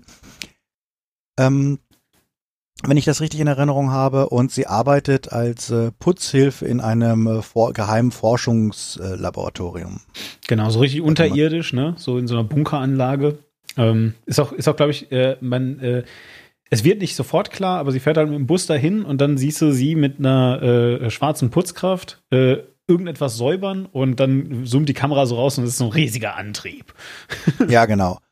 Also es ist irgendwie so ein geheime, geheimes, total geheimes Forschungslaboratorium, das anscheinend auch kriegswichtig äh, ist. Und, Ja, und vor allem auch so, Ähm. so hier Mondlandungs- und, und äh, Weltall-Dings, ne? Also das sind ja so die Themen dieser Zeit. Äh, also Ja. da, darauf wird auch immer wieder Bezug genommen, dass die Russen jetzt es geschafft haben, irgendwie einen Hund oder, oder einen Affen oder sowas ins äh, ja, Leica war das ja. Leica, damals. genau, der Hund, ja. Also äh, halt eben ins, ins All zu schießen. Genau, ähm, und sie hat jetzt, Haben sie den eigentlich getötet oder haben sie ihn echt einfach dann da verrotten lassen? Weiß ich gar nicht. Das ist Ich dachte, krass, ne? der, der kam zurück und war eine Kamera. Hm. Ja, ja, gut. Ähm, genau. Ähm, auf jeden Fall ist äh, äh, ähm, sie halt da die, die Putzhilfe in diesem, diesem Labor. Ähm, die, sie hat jetzt auch nicht so wahnsinnig viele Sozialkontakte. Sie hat halt ihre, ihre ähm, beste schwarze Freundin. Das ist halt die Octavia Spencer, die man auch schon aus ganz vielen Filmen irgendwie kennt, äh, die so ein bisschen auch ähm, ihr den Arsch rettet, weil sie ist gerne mal ein bisschen zu spät und bummelt manchmal so ein bisschen und ist so ein bisschen verträumt. Äh, und Octavia Spencer ist halt so die, die so ein bisschen äh, versucht, äh, ähm, ihre Karte mal mit abzustempeln, wenn, wenn sie halt mal wieder zu spät kommt und sich so ein bisschen um sie kümmert. Und ansonsten hat sie nur noch irgendwie einen äh, Kumpel, ähm, das ist irgendwie ein Zeichner, der irgendwie, äh, ein, ein schwuler Zeichner, der irgendwie neben ihr wohnt. Ähm, und mit dem sie ab und zu mal irgendwie alte Hollywood oder beziehungsweise damals noch nicht alte, sondern so Musicals und so ein Zeug irgendwie guckt. Genau. Und das, das ist so ihr soziales Umfeld und ansonsten hat sie, kriegen wir also mit, dass sie einen sehr geregelten Tagesablauf hat, den sie als bedrückend langweilig empfindet und wo sie, wo wir ahnen können, dass sie hungert, da tatsächlich mal ähm, äh, auszubrechen, weil es sie total nervt, dass halt jeder Tag nach demselben Schema abläuft. Also aufstehen, masturbieren, äh, frühstücken, putzen, äh, wieder zurückfahren und dann geht die ganze Scheiße von vorne los. Genau. Und ähm, das ist dieses graue Leben und das wird aufgebrochen in dem Moment, wo sie mitkriegt, dass ähm, eine Lieferung in dieses Geheimlabor äh, stattgefunden hat, wo anscheinend ein Wesen in diesem Labor zu Untersuchungszwecken ähm, ähm, untergebracht wurde. Und äh, dann kriegt sie nämlich mit, dass in diesem, in so, so einem äh, Aquariumsbecken äh, ein, ein Wasserwesen anscheinend aus dem Amazonas äh, gefischt wurde, das aber halt nicht wirklich so ein Tier ist, sondern das ein bisschen intelligenter ist als ein Tier. Und äh, dann freundet sie sich, äh, Kern des Films ist, dass sie sich äh, mit diesem Wesen anfreundet, das natürlich auch nicht reden kann. Und äh, sie ist halt äh, nonverbale Kommunikation gewohnt und äh, erschleicht, äh, er erarbeitet sich dann quasi die, das Vertrauen dieses Wesens, das halt von den Forschern und von dem Militär, das die ganze Anlage befehligt, sehr scheiße behandelt wird und sie erschleicht sich mit ein paar ähm, hartgekochten Eiern. Das Vertrauen dieses Wesens, gewöhnt ihm, äh, ge- gewöhnt das Wesen quasi daran, dass sie ihm nichts Böses tut und dann kommt das Wesen halt irgendwie an und äh, merkt quasi, es wird gefüttert und äh, kommt dann das nächste Mal schon wieder an und dann spielt sie, fängt, sie an, dem Wesen Musik vorzuspielen. Und ähm, dann freunden die beiden sich an. Es entwickelt sich so eine, eine, eine Beauty and the Beast Beziehung äh, zwischen diesem Wasserwesen aus dem Amazonas äh, und ihr. Ja, und sie betont ja auch noch, dass, äh, also das, das finde ich, äh, in, in einem Gespräch mit ihrem schwulen Malerfreund betont sie ja auch noch mal, dass das Besondere an diesem Wesen halt eben ist, dass es gar nicht versteht, äh, dass sie äh, halt, also sie nennt das incomplete ist, also eben, dass sie eben keine Stimme Ja. hat, dass das äh, etwas Ja, genau, also das- Besonderes ist. So. Das, das Wesen nimmt sie halt einfach so hin, wie sie ist, Genau. während alle anderen immer so, oh, du bist ja, ich, ich rede jetzt mal ein bisschen langsamer mit dir, weil du bist ja, du bist, genau, weil du bist ja, bist ja taub, du musst ja ein bisschen blöd sein, aber sie ist ja nur alles andere als blöd. Genau. Und sie ist halt vor allen Dingen auch, ähm, was ich ganz interessant finde, einerseits erfüllt sie zwar so die, die, die Klischees der Kindfrau, also so ein bisschen dieses Lilo Multipass, was wir so auch so kennen, so dieses, dieses, diese unschuldige Kindfrau. Aber wir kriegen ja, wir, wir kriegen eigentlich gleich mit, sie ist nicht unschuldig im Sinne von, äh, sie kennt ja auch Sexualität nicht, sondern sie hat sehr klare sexuelle Bedürfnisse, Ja. ähm, wie wir gleich am Anfang des Films merken. Und ähm, sie gibt aber auch Widerworte. Also sie ist nicht so dieses, Genau. dieses verträumte, kulleräugige, stumme Mädchen, das jetzt nur ähm, äh, äh, irgendwie die Welt nicht so richtig versteht und nur in ihrer Traumwelt lebt, sondern sie ist schon, hat schon sehr eigene Meinungen und äh, auch eigene Vorstellungen von dem, was sie eigentlich will. Das zeigt sich auch, wenn sie mit ihrem schwulen Kumpel da, dem ähm, ähm, wie heißt der denn gleich nochmal? Äh, äh, äh, ähm, ähm, ähm, ähm, ähm, wie heißt denn der Typ? Äh, Giles. Genau, wenn sie mit dem Giles sich unterhält, also dass sie halt ähm, jetzt durchaus nicht nur so ein, so ein verhuschtes, äh, äh, kulleräugiges Mädchen ist, sondern dass sie was möchte und sie sieht diese Chance quasi ähm, eine Beziehung zu etwas aufzubauen, dass sie als äh, äh, von dem sie als gleichwertig angesehen wird. Wobei das, also ich finde das ja, ich habe da immer Frauen und Pferde und so im Kopf. Das ist irgendwie, ich weiß nicht, ich weiß nicht, also irgendwie, ich finde, daraus jetzt eine sexuelle Beziehung zu machen, fand ich schon ein bisschen komisch. Aber gut, vielleicht bin ich das. Wer weiß. Ich meine, immerhin war es ein Humanoid. Ach so, ich hatte mal, ich musste immer irgendwie an äh, das Ärztelied denken hier. Ja, Claudia hat einen genau, Schäferhund. Schäferhund, ja, ja. hm. Ja, nee, also ich, ich habe keine, ich, also ich finde es schon ein bisschen komisch. Aber na gut. Ähm, Denn das größte Genital hat immer noch der Buckelwal. Genau, es gibt einen, es gibt einen Nebenhauptdarsteller-Antagonisten-Typen, der irgendwie, ähm, wer, wen, der hat den, äh, der auch den Bösewicht bei Superman gespielt hat. Man Das ist. Michael, Michael Shannon und ich glaube, mit dem Gesicht kann man auch keine sympathischen Figuren spielen. ich glaube. Also ganz, ganz also ich, einfach, ich, er der, er ist einfach, perfekt für die ja. Rolle. Also er ist wirklich der Arschloch-Militär-Typ Ja, äh, par, par excellence. Ja. Äh, spielt das großartig. Also man, man, man liebt es, ihn zu hassen. Ab eigentlich so äh, gleich am Anfang, wenn man ihn das erste Mal sieht. genau. Ähm, aber äh, ich weiß halt auch nicht, ich tue mich immer schwer, wenn er mal nicht Arschlochfiguren spielen soll, weil ich finde, er hat, er hat einfach so ein Gesicht, das guckst du an und denkst, das ist ein Arsch. Das ist der Böse. Das ist der. Genau, den der guck, du, guck, du, Schilde. du guckst dir Michael Shannon an und du denkst, ah, das ist ein böses, böses, böses Arschloch. ja, genau. ähm, das stimmt, ist ja. quasi der Leiter dieses Ganzen, der für den Erfolg äh, verantwortlich ist und ähm, äh, dass der quasi so in, in dieser Mittelhierarchie Hierarchie des Ganzen ist. Also sie steht ganz unten in der Hierarchie, sie ist nur die Putzkraft, die da eigentlich mal feucht durchwischen soll. Dann gibt es die Wissenschaftler, die durchaus nicht nur Arschlöcher sind, sondern klar experimentieren die an dem Wesen, aber die haben eine, eine, sag ich mal, so eine Beziehung wie ein, ein äh, Zoowärter zu ihren Tieren. Ähm, dass sie so, dass sie, dass sie die Tiere, äh, Ja, oder dass sie genau. das, das zu erforschende Wesen zumindest als Wesen ernst nehmen und jetzt auch äh, eigentlich nicht wollen, dass Leben Schaden zugefügt, dass sie es am Leben halten wollen, auch weil sie medizinisches Interesse haben, aber Ja. vielleicht weil sie auch ein bisschen Gewissen haben und über äh, den Wissenschaftlern steht halt der der äh, Colonel Richard Strickland, äh, halt der Genau. der ein ziemliches Arschloch ist, aber der auch nur so Mittelfeld ist, weil der ist quasi immer drauf bedacht, ähm, Dem seinen General. Sein, dem, dem General ähm, Ergebnisse zu liefern. Und der ist eigentlich, eigentlich dem, dem, dem, dem, so ein bisschen der, der ständig wie so ein kleiner Junge auch so nach der, nach dem, nach der Anerkennung von Papa äh, giert. Also dieses, ja Papa, ich habe das doch gut gemacht. Äh, guck mal, ich habe doch genau das gemacht und wir kriegen schon die Ergebnisse. Und der immer total äh, geknickt ist, wenn er, da, wenn er dann merkt, dass der General äh, ihn eben nicht für so special hält, wie er sich selber hält. Ja, und der, Und- und, der ja auch dann am Ende wirklich hart äh, vom General gefistet wird, indem er ihm halt einfach so sagt, so dass, äh, also, also er, er bildet sich, glaube ich, auch die ganze, also das kommt am Ende auch raus, äh, er bildet sich, glaube ich, die ganze Zeit ähm, ein, nicht nur special zu sein, sondern auch irgendwie so auf der richtigen Seite der Geschichte und äh, Ja. er dient ja seinem Vaterland und, und all sowas. Er ist ein, wie er, also das, das Ganze hängt sich dann am Ende auf an dem Begriff Decent Man. Ja, also so, so ein anständiger Mann, was übrigens, äh, das muss ich mal ganz kurz sagen, ähm, also die Schweiz ist halt, ist halt ähm, so ein Land, äh, wo Anstand wirklich äh, so mit zur Kultur gehört, weißt du? Also Menschen sind einfach, äh, die, sie bilden sich doch viel, viel drauf ein. Und das ist halt einfach so ähm, geil, Menschen im Kino zu beobachten, wenn also da vorne jemand sagt, irgendwie so, ja, so decent man, ja, und, und alle so nicken, so, ja, ja, das macht ja sehr Sinn. Und dann kommt der General und sagt so, hallo, das hier ist Amerika, ja, wir haben Decency verkauft, weil wir es nicht mehr brauchten. Ja, und dann gesagt, ja, so, oh mein Gott, ja, ja, nein. Kannst, kannst doch nicht sagen. Ja, so, das geht doch nicht. Das geht doch überhaupt nicht, du. Ja, genau. Genau. Nein, also das war, das war halt eine sehr äh, lustige Diskussion. Äh, äh, ja, äh, einfach so, ne? Genau. Ja, genau, aber das, ich fand das auch lustig, weil ähm, man sieht auch tatsächlich, dass der, der, der äh, Cornell halt auch wirklich so ein total repressed Typ ist, der versucht so mega konform zu sein, äh, kommt halt auch nach Hause und hat halt da irgendwie das, was er so als die perfekte Familie ist und bemüht sich anscheinend auch halt so da der, der, der liebende, aber doch Respekt einfordernde Vater für seine Kinder zu sein.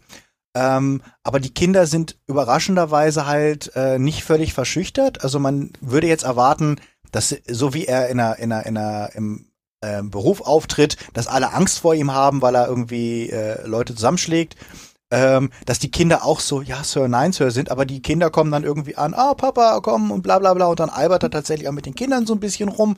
Das heißt, er ist, er ist mehr als so ein reines ähm, Klischee, sondern er wirkt halt eher wie jemand, der so einem Familienideal, das er im Kopf hat, nachzueifern Genau. sucht, Genau.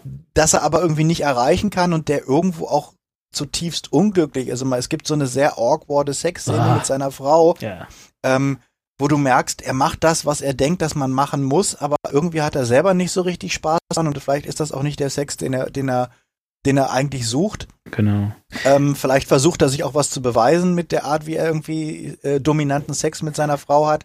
Also ist auf jeden Fall eine sehr äh, krepelige, äh, an seinem über, an seinem Männlichkeitsideal äh, äh, äh, erstickende Figur der der der Cornel Strickland. Es, es, es gibt so ein, es gibt ja so ein Gefühl, was wir vielleicht kennen, wenn wir The Office gesehen haben oder, oder Stromberg oder sowas. Ähm, äh, Charme. Äh, Fremdscham, ganz genau. Also so dieses wirklich, dieses beißende Gefühl, ähm, äh, äh, ja, da so, ich, ich weiß auch gar nicht, woher das kommt, aber halt eben wirklich so dieses Gefühl, du siehst jemanden, der etwas zutiefst Peinliches macht, einfach nur, ja, und, und, und es zerreißt aber dich, weißt du? Also, also du Ja. hast gerade das Gefühl, dass du was Peinliches machst, obwohl du dich weder mit der Figur identifizierst, noch sonst irgendwas. Also ganz komisch. So, und ähm, das Gleiche schafft halt Del Toro, finde ich, ganz oft eben mit Ekel. Fremdekel.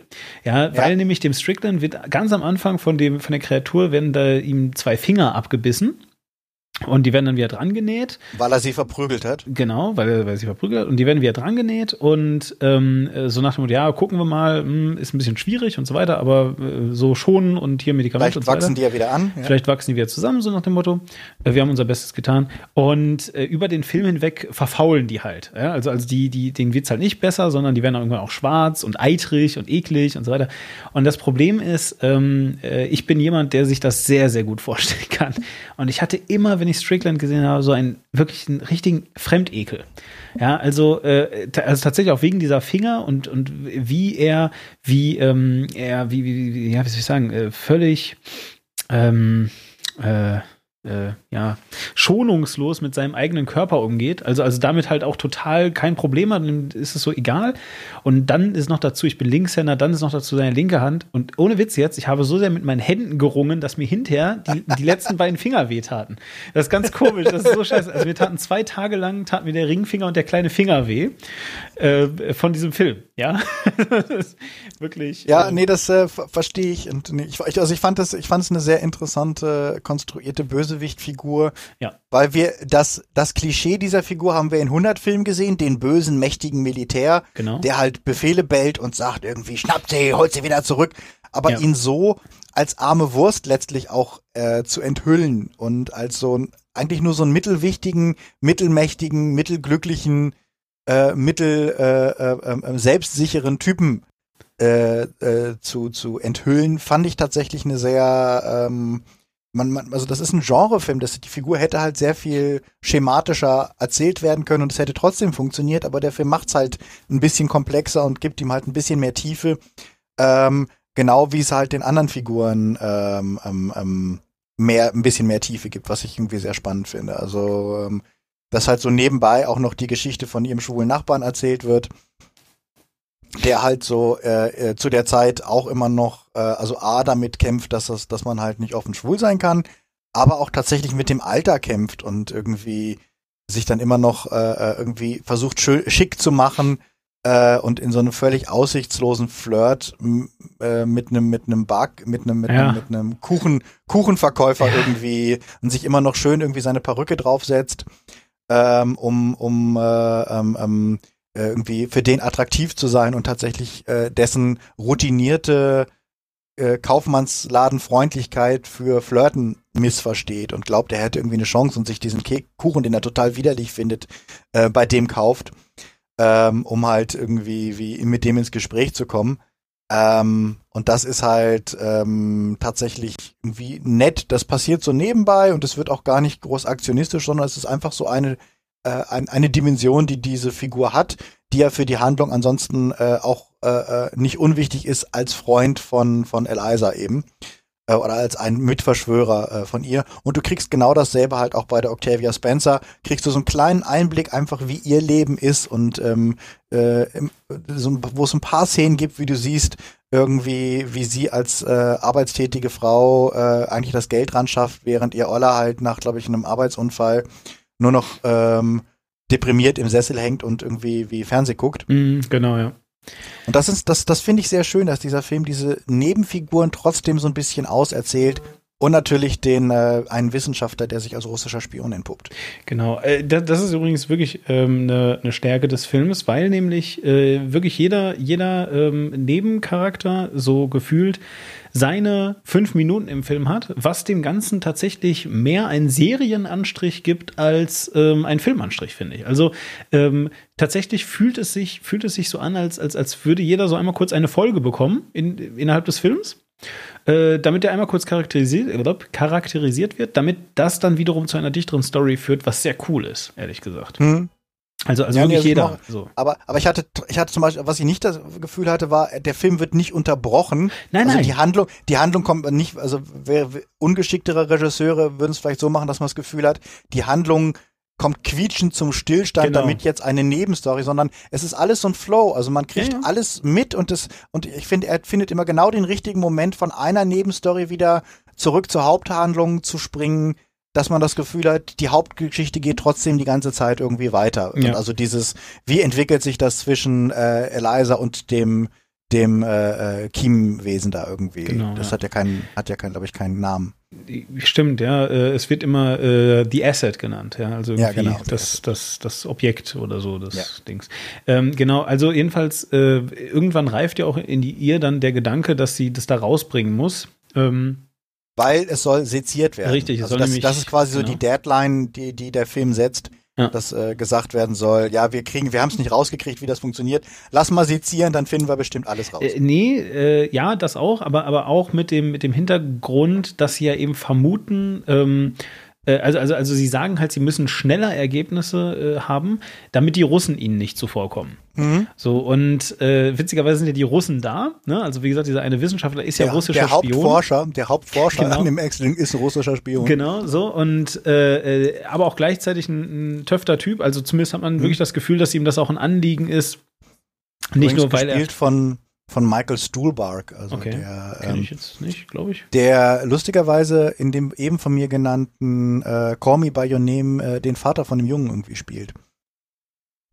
Und ist jetzt auch bei The Post, der ebenfalls Oscar nominiert ist, irgendwie mit drin, war in Doctor Strange irgendwie mitzusehen. Also das ist so einer, äh, wenn man sich den Namen mal gemerkt hat, merkt man plötzlich, oh, ich kenne ihn ja aus ganz, ganz vielen Sachen. Also war, war irgendwie in äh, Hugo, in Man in Black, irgendwie ähm, ähm, in dem Steve Jobs Film von Danny Boyle irgendwo wo, wo drin.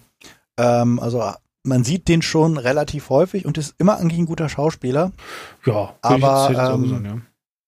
Aber äh, der macht eine gute, der macht einen guten Job und sieht wieder völlig anders aus als so in anderen Filmen. Mhm. Also äh, Ja. ist, ist ein guter. Ja, ja. Ja, nee, also wie gesagt, äh, hatte ich auch das, hatte ich auch das Gefühl, naja, und auf jeden Fall, und äh, sie äh, rettet die Kreatur dann, also will, will die Kreatur da rausbringen.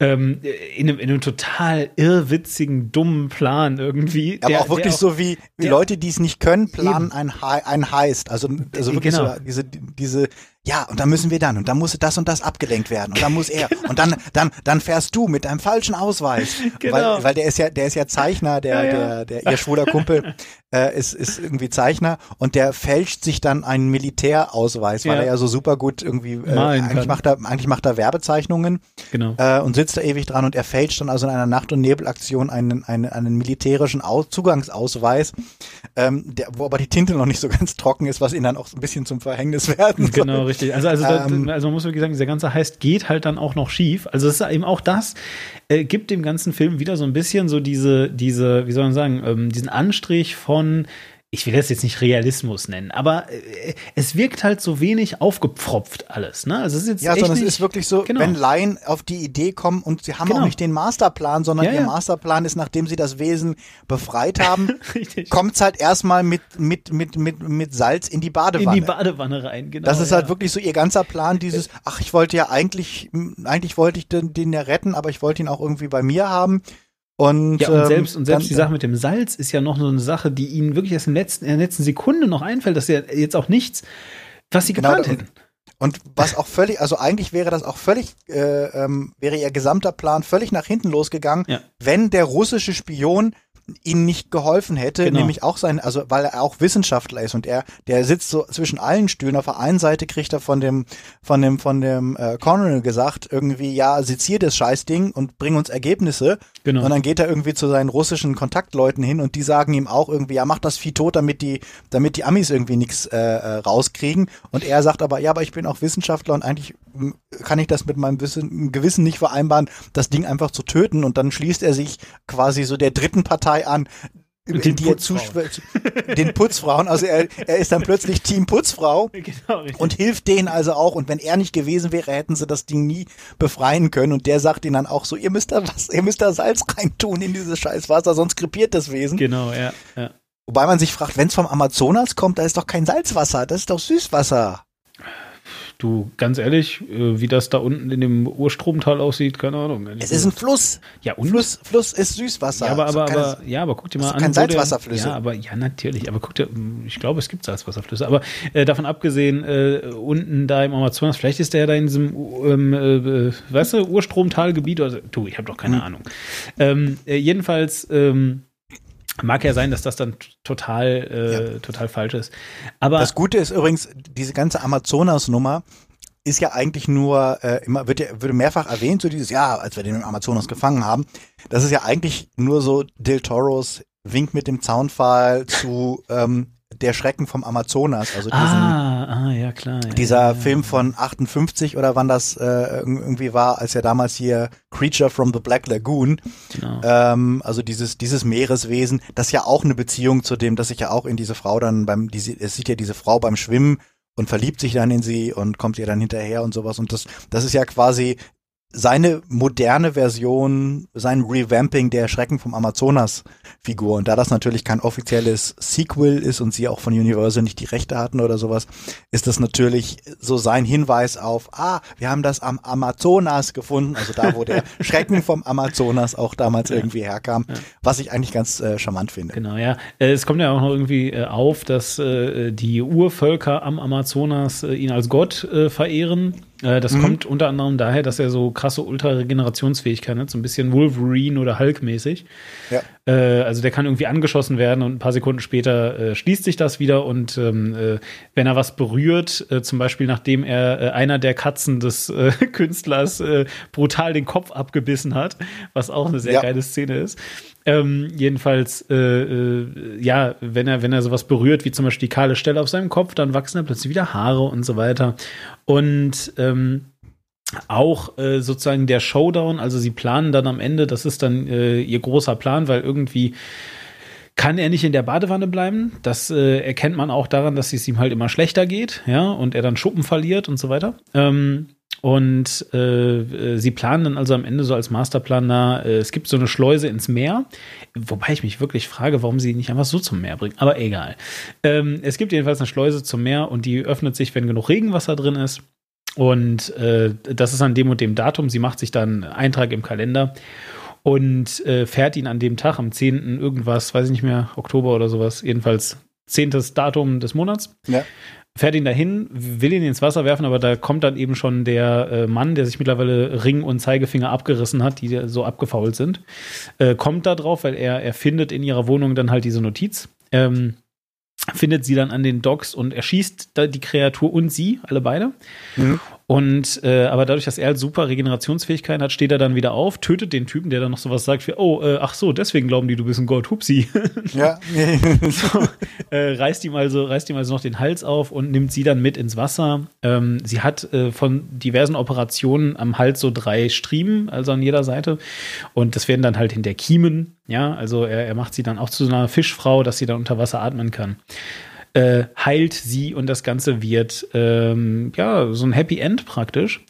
Ja, so ein leicht, also man, man, äh, man könnte, also man, man weiß es nicht hundertprozentig. Also man könnte das Ende als ähm, als Wunschvorstellung. als, äh, als, als Wunschvorstellung äh, sehen, so von wegen ähm, ähm, äh, das ist quasi so ihre, ihre Sterbehalluzination. Ja, Äh, nee, oder, nee, oder, oder, die, oder die Wunschvorstellung von Giles, also von die Geschichte wird ja von, genau. ihrem schwulen, von ihrem schwulen Nachbarn oder von ihrem schwulen Kumpel erzählt. Ja, ja. Es könnte auch seine Wunschvorstellung sein, dass er sich so, ähm, Ja.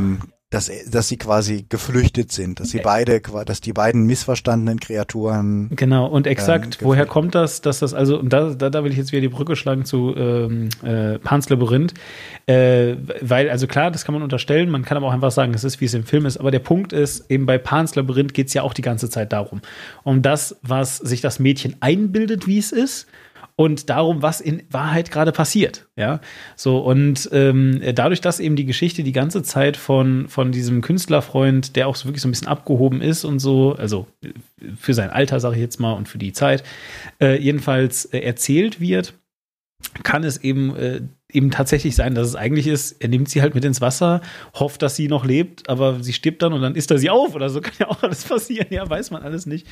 Aber ja, oder legt Eier in sie rein oder, oder so. legt Eier in sie, oder was auch immer, wer, wer, wer weiß schon, was diese Viecher machen, aber äh, die, die offizielle Lesart oder äh, ist halt eben, na, sie kriegt dann Kiemen und dann, ähm, äh, ja, äh, happily ever after, so in der Art. Also, äh, sagen wir es mal so, im Vergleich zu Pans Labyrinth ein wesentlich glücklicherer Ausgang, weil wir bei Pans Mhm. Mit der, mit der, mit der äh, Schaufel ins Gesicht kriegen, dass das Mädchen jetzt leider tot ist, so, Mhm. äh, während äh, das da jetzt zumindest offen gelassen wird, ja. Also, Und ich fand ihn tatsächlich, äh, ich finde ihn tatsächlich einen, einen äh, besseren Film, weil ich ihn als homogener empfand. ja, Also dann machen wir doch die- direkt mal äh, Resümee. ich fand- rein. Ja, ich fand die, ich fand die, die, die, ähm, Verweb, das Verweben von fantastischen äh, und, und äh, normalen Elementen fand ich wesentlich stimmiger, während ich tatsächlich bei Pan's Labyrinth oft so das Gefühl hatte, dass es so diese, diese, diese Fantasy-Welt gibt, ähm, Mhm. die sich aber oft nicht so richtig wiedergefunden hat. Also ich hab, was ich was ich bei Pan's Labyrinth zum Teil vermisst habe, waren, dass ich so da, da, dafür, dass es ja sehr stark allegorisch war, dass tatsächlich die Allegorie so richtig gezündet hat. Also dass ich so diese, ah, das hat sich in der Realität abgespielt und vielleicht ist das ja der so verarbeitet das Mädel das jetzt in der in der in der Fantasy-Welt oder das ist eine Widerspiegelung der Ereignisse der Realität. Also dass es einen echten Bezug gab und die sind da und man kann das reinlesen, aber ich fand es ähm, tatsächlich holpriger ähm, äh, als als jetzt bei bei bei Shape of Water. Also bei Shape of Water habe ich das Gefühl, das ist ein Film aus einem Guss, in dem es keinerlei Brüche gibt, ähm, was die was was die Welt angeht. Ich finde die Welt ist sehr stimmig, ähm, wenn man dann akzeptiert, dass es eben dieses Wesen gibt und dass das Wesen jetzt auch gewisse Fähigkeiten hat dann ist das eine sehr ähm, stimmige Welt, äh, auch in Hinsicht darauf, dass es eine, eine in gewisser Weise artifizielle, ähm, verklärte Welt vom Kalten Krieg und 1962 war. Also es ist kein Film, der auf Hyperrealismus setzt, wie ja zum Beispiel die Szenen bei Pan's Labyrinth ja oft äh, sehr versucht haben, realistisch auszusehen, also die ganzen Kriegsszenen und die ganze Gewalt. Und das war alles sehr von der Farbpalette, das war anders gefilmt und das war ja sehr brutal und sehr ähm, auf, auf Realismus getrimmt, während ich hier halt das Gefühl habe, dass der Film insgesamt einen Look, einen sehr schönen Look hat, einen sehr nostalgischen Look hat, ähm, wie die Straße aussieht, wie das Kino bei ihr vor der unterm Haus äh, unter, unter der Wohnung irgendwie aussieht, ähm, wie wie die ähm, wie das Labor aussieht. Das ist alles so ein gewisser Retro-Look, wo man denkt, das ist ähm, retroiger, als die Welt damals retro aussah. Ja, das stimmt. Also es ist eine, ja. eine gewisse Ver eine gewisse Verklärung, ähm, eine gewisse kuschelige Verklärung ist in allem drin, was der Film zeigt, ob es jetzt ihre Wohnung ist oder das Künstleratelier vom von ihrem Kumpel. Bei äh, dem, oder bei dem, bei der Wohnung oder bei dem Haus, besser gesagt, von dem äh, Agent hier, von dem Colonel, wie heißt der schon wieder? Äh, äh, ähm, der, der, der, der Strickland. ja, äh, genau, äh, musste ich immer an, an Fallout denken. weil Fallout, ge- weil Fallout, Fallout, ja, trifft's finde ich sehr gut. Der Genau. Look von diesen Werbefilm bei Fallout Ja, ja, hat exakt. auch das. Ja, ja, wirklich, also weil, weil seine Frau perfekt frisiert, ne? Äh, die Kinder halt irgendwie in diese, irgendwie, ich glaube, ich glaube sogar der Sohn hat so Hosenträgerhosen oder sowas an, so, so ganz komisch jedenfalls und, und eben auch so, so bla und alles total bunt und Bonbonfarben, aber bei ihnen ist halt dann, äh, sie leben eben über einem Kino und da gibt es dann so ganz merkwürdige Dachfenster, die so altbaumäßig sind, aber doch irgendwie Dachetage und weiß ich nicht. Ja, und das hat, das hat also ein sehr, so auch so ein, so ein Pastell, äh, ja, warm, genau. warmen Retro-Look, der sehr angenehm anzugucken ist. Genau. Ich habe mich ein bisschen auch an ähm, äh, The Purple Rose of Cairo erinnert gefühlt. Okay. Äh, von, der- von der ganzen Stimmung her. Das ist ein, ist ein? Woody Allen, Woody Allen Film Ah, okay. von, ähm, ich weiß gar nicht von wann der ist, von 82 oder irgendwie so. Ich guck mal kurz. Hm. Purple Rose, das halt erzählt halt, der erzählt halt ähm, die Geschichte von was Purple Rose of Gaia, von wann ist er denn? Von äh, von 85. Ja. Ähm, erzählt halt eine Geschichte von von einer, von einer Frau in, äh, äh, während der großen Depression 1935, die halt auch so ein tragisches äh, äh, ähm, Leben lebt, irgendwie, wo ist halt irgendwie Kellnerin und alles ist irgendwie wie düster und äh, wie gesagt, große Depression. Und sie flüchtet sich immer ins Kino, ähm, weil das irgendwie die einzige äh, Möglichkeit ist, äh, wie sie sich ablenken kann und äh, träumt sich quasi immer in, in, in einen, einen Hollywood-Film rein und findet halt den Hauptdarsteller so super toll und schwärmt halt für die und guckt diesen Film also wieder und wieder und wieder und dann ab einer gewissen Stelle steigt plötzlich der Hauptdarsteller von der Leinwand und sagt und sagt irgendwie, ey, sag mal, ich sehe dich jetzt hier echt zum hundertsten Mal, wie oft hast du diesen Film geguckt? Und steigt quasi zu ihr in die reale Welt Oh und lebt dann da mit ihr und der Film kann nicht weitergehen. Alle anderen Figuren im Film sind so, ja, was machen wir jetzt? Äh, was, wie, wie kommen wir jetzt hier aus der Nummer raus? Ah. Und der Film hat eine sehr ähnliche, hat eine sehr ähnliche Stimmung Ja. ähm, wie, wie, wie, wie in die Shape of Water. Also dieses, das, was aus, der, aus dem grauen Alltag bricht etwas aus, äh, äh, ein in die, in die, in die reale Welt. Ähm, ich, ich mochte den wirklich sehr gern. Also es war tatsächlich so einer der Filme, ähm, die für mich zu den Highlights, also neben Three Billboards auf jeden Fall zu den Highlights des Jahres irgendwie zählen. Ja, du, du, du, du darfst mir, du darfst mir auf keinen Fall sowas nochmal erzählen. Da kriege ich immer ähm, bei so bei so Sachen. Leute gucken ganz oft eine Sache und dann plötzlich bilden sie sich ein und so weiter. Ich denke jedes Mal an Requiem for a Dream und das kann ich nicht. Das ist, das ist, da, da, da, muss ich gleich wieder meine Mama anrufen und habe wieder ein schlechtes Gewissen und, und habe Angst, dass ich irgendwo drogensüchtig und mit einer Nadel im Arm und oh nein. Das ist alles ganz Gott, schlimm. nee, das- das ist alles ganz Nee, schlimm. das, das, das, das, schrecklich. muss nicht sein. Nee, Nee. Daran, daran möchte man auch nicht irgendwie rennt werden. Ah. Ja, aber ich, ich war sehr begeistert von dem Film, weil er, finde ich, viele interessante Charaktere schildert, weil er interessanten Bösewicht hat, weil er ähm, auch tatsächlich ähm, nicht den Fehler von Die Schöne und das Biest macht, dass quasi das Wesen ist ja nur ein, ein, also das ist ja quasi nur ein Mann im Pelz, weißt du? Weil der Mann ist ein Mensch, der ist ja total intelligent und ist ja genau gebildet und ist ja, ist, er sieht nur ein bisschen komisch aus. Es ist so ein bisschen, riecht so ein bisschen streng, kann man aber noch essen. ähm, aber das Wesen ist halt ein Wesen und es ist halt, hat halt animalische ähm, Instinkte und deswegen ist es tatsächlich fast so ein bisschen näher an Claudia und dem Schäferhund, als es an äh, Beauty and the Beast ist. Ja, ja, weil, genau. es, Ja. weil, weil es natürlich eine in gewisser Weise nicht gleich, völlig gleichberechtigte Beziehung ist. Das Wesen ist, ist intelligent. Es ist die Frage, ob es, ähm, sag ich mal, eine tierische Intelligenz ist oder ob es eine adäquat menschliche Intelligenz. Also man hat, man weiß nicht, ob das Vieh Genau. Reflektiert oder ob es instinktiv. Ich meine, auch wenn es mit ihr dann irgendwie Sex hat, Ja, äh, und auch, auch mit ihr intim wird. Ja. Äh, aber sag mal, ein Hund, Hund geht auch bei ans Bein. Also ähm, ja, das, das, macht, so, das macht den Film tatsächlich interessant, dass es das Wesen nicht quasi so als, ja, das ist intelligent, aber äh, es ist eben nicht einfach nur ein Mensch mit Kiemen. Ja, ja, eben nein, also, also das ist, das ist wirklich eben auch mein Problem, wenn man das so möchte mit dem Film. Also, was ist das Problem? Ich meine, mir ist es herzlich egal, mit wem wer da rumvögelt oder so. Nicht so, ne? Aber äh, ja, äh, ich habe, es ist irgendwie komisch, ne? Also es ist jetzt auch wirklich nichts, wo man, also Es ist auch nicht idealisiert genug dargestellt, damit man das irgendwie verstehen kann, finde ich. Ähm, es ist halt aber, ein Fisch. Ma, ma, ja. Aber macht, ja, aber das, ist, das, das lässt den Film ja, finde ich, auch interessant wirken, dass man sich wirklich, dass man, dass man wirklich ein bisschen mit Was, dieser ja, Frage hier mal ein bisschen Mikrofondisziplin. Was ist das denn hier? Ich musste das gerade mal ein bisschen zurechtdrücken. Ja. Ähm, ähm, ich musste mich gerade mal anfassen. Ähm, ja. ja, komm, wir reden über so sexy Themen. Ja, Fische zum Beispiel. Fische, Fische. Ja.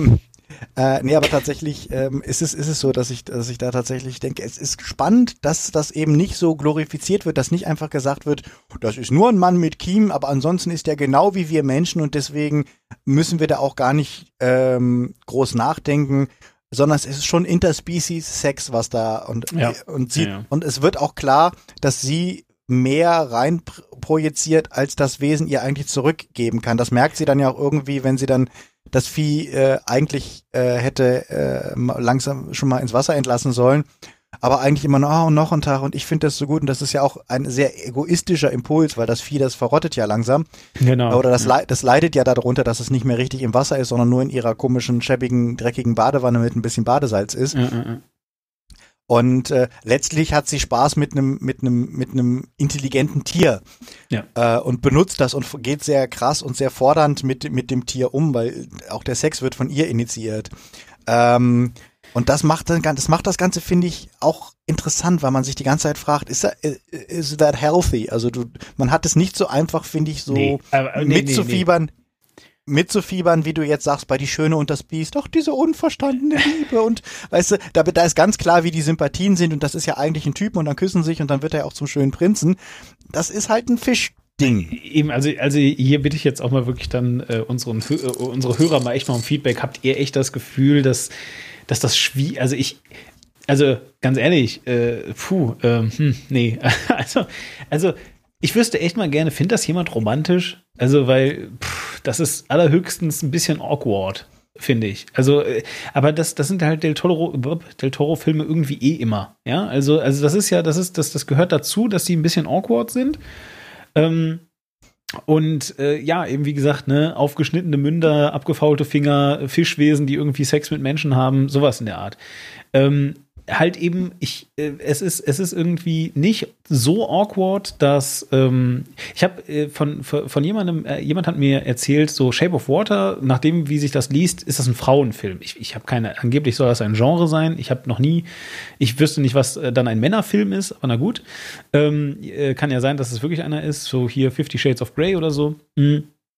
Jedenfalls. Fifty äh, Shades of Flosse. ja, nein, äh, der, der Punkt für mich ist hier einfach, ähm, äh, fühlt sich echt nicht so an. Es fühlt sich eher an wie ein sehr, so, alles so unsettling, weißt du? Ja, Ja, ähm, genau das mochte ich, dass ich mit so einem Ja, ja. leichten Ja, ja. Irrgefühl auch aus dem Film rausgegangen bin, dass ich gedacht habe, ich, ich kann sie total verstehen, aber ich glaube, es ist auch, also vielleicht ist Interspecies Sex trotzdem ein bisschen ungesund oder vielleicht ist er, vielleicht macht sie, also dieses, sie macht sich da was vor, also einfach dieses Gefühl, sie projiziert wahnsinnig, was wäre es, wenn sie glücklich nach Amazonien entkommen sind? Äh, Glaubt sie wirklich, sie wäre jetzt irgendwie die kleine Nixe geworden, die jetzt mit ihm da zusammen dann irgendwie Robben jagen geht oder sowas.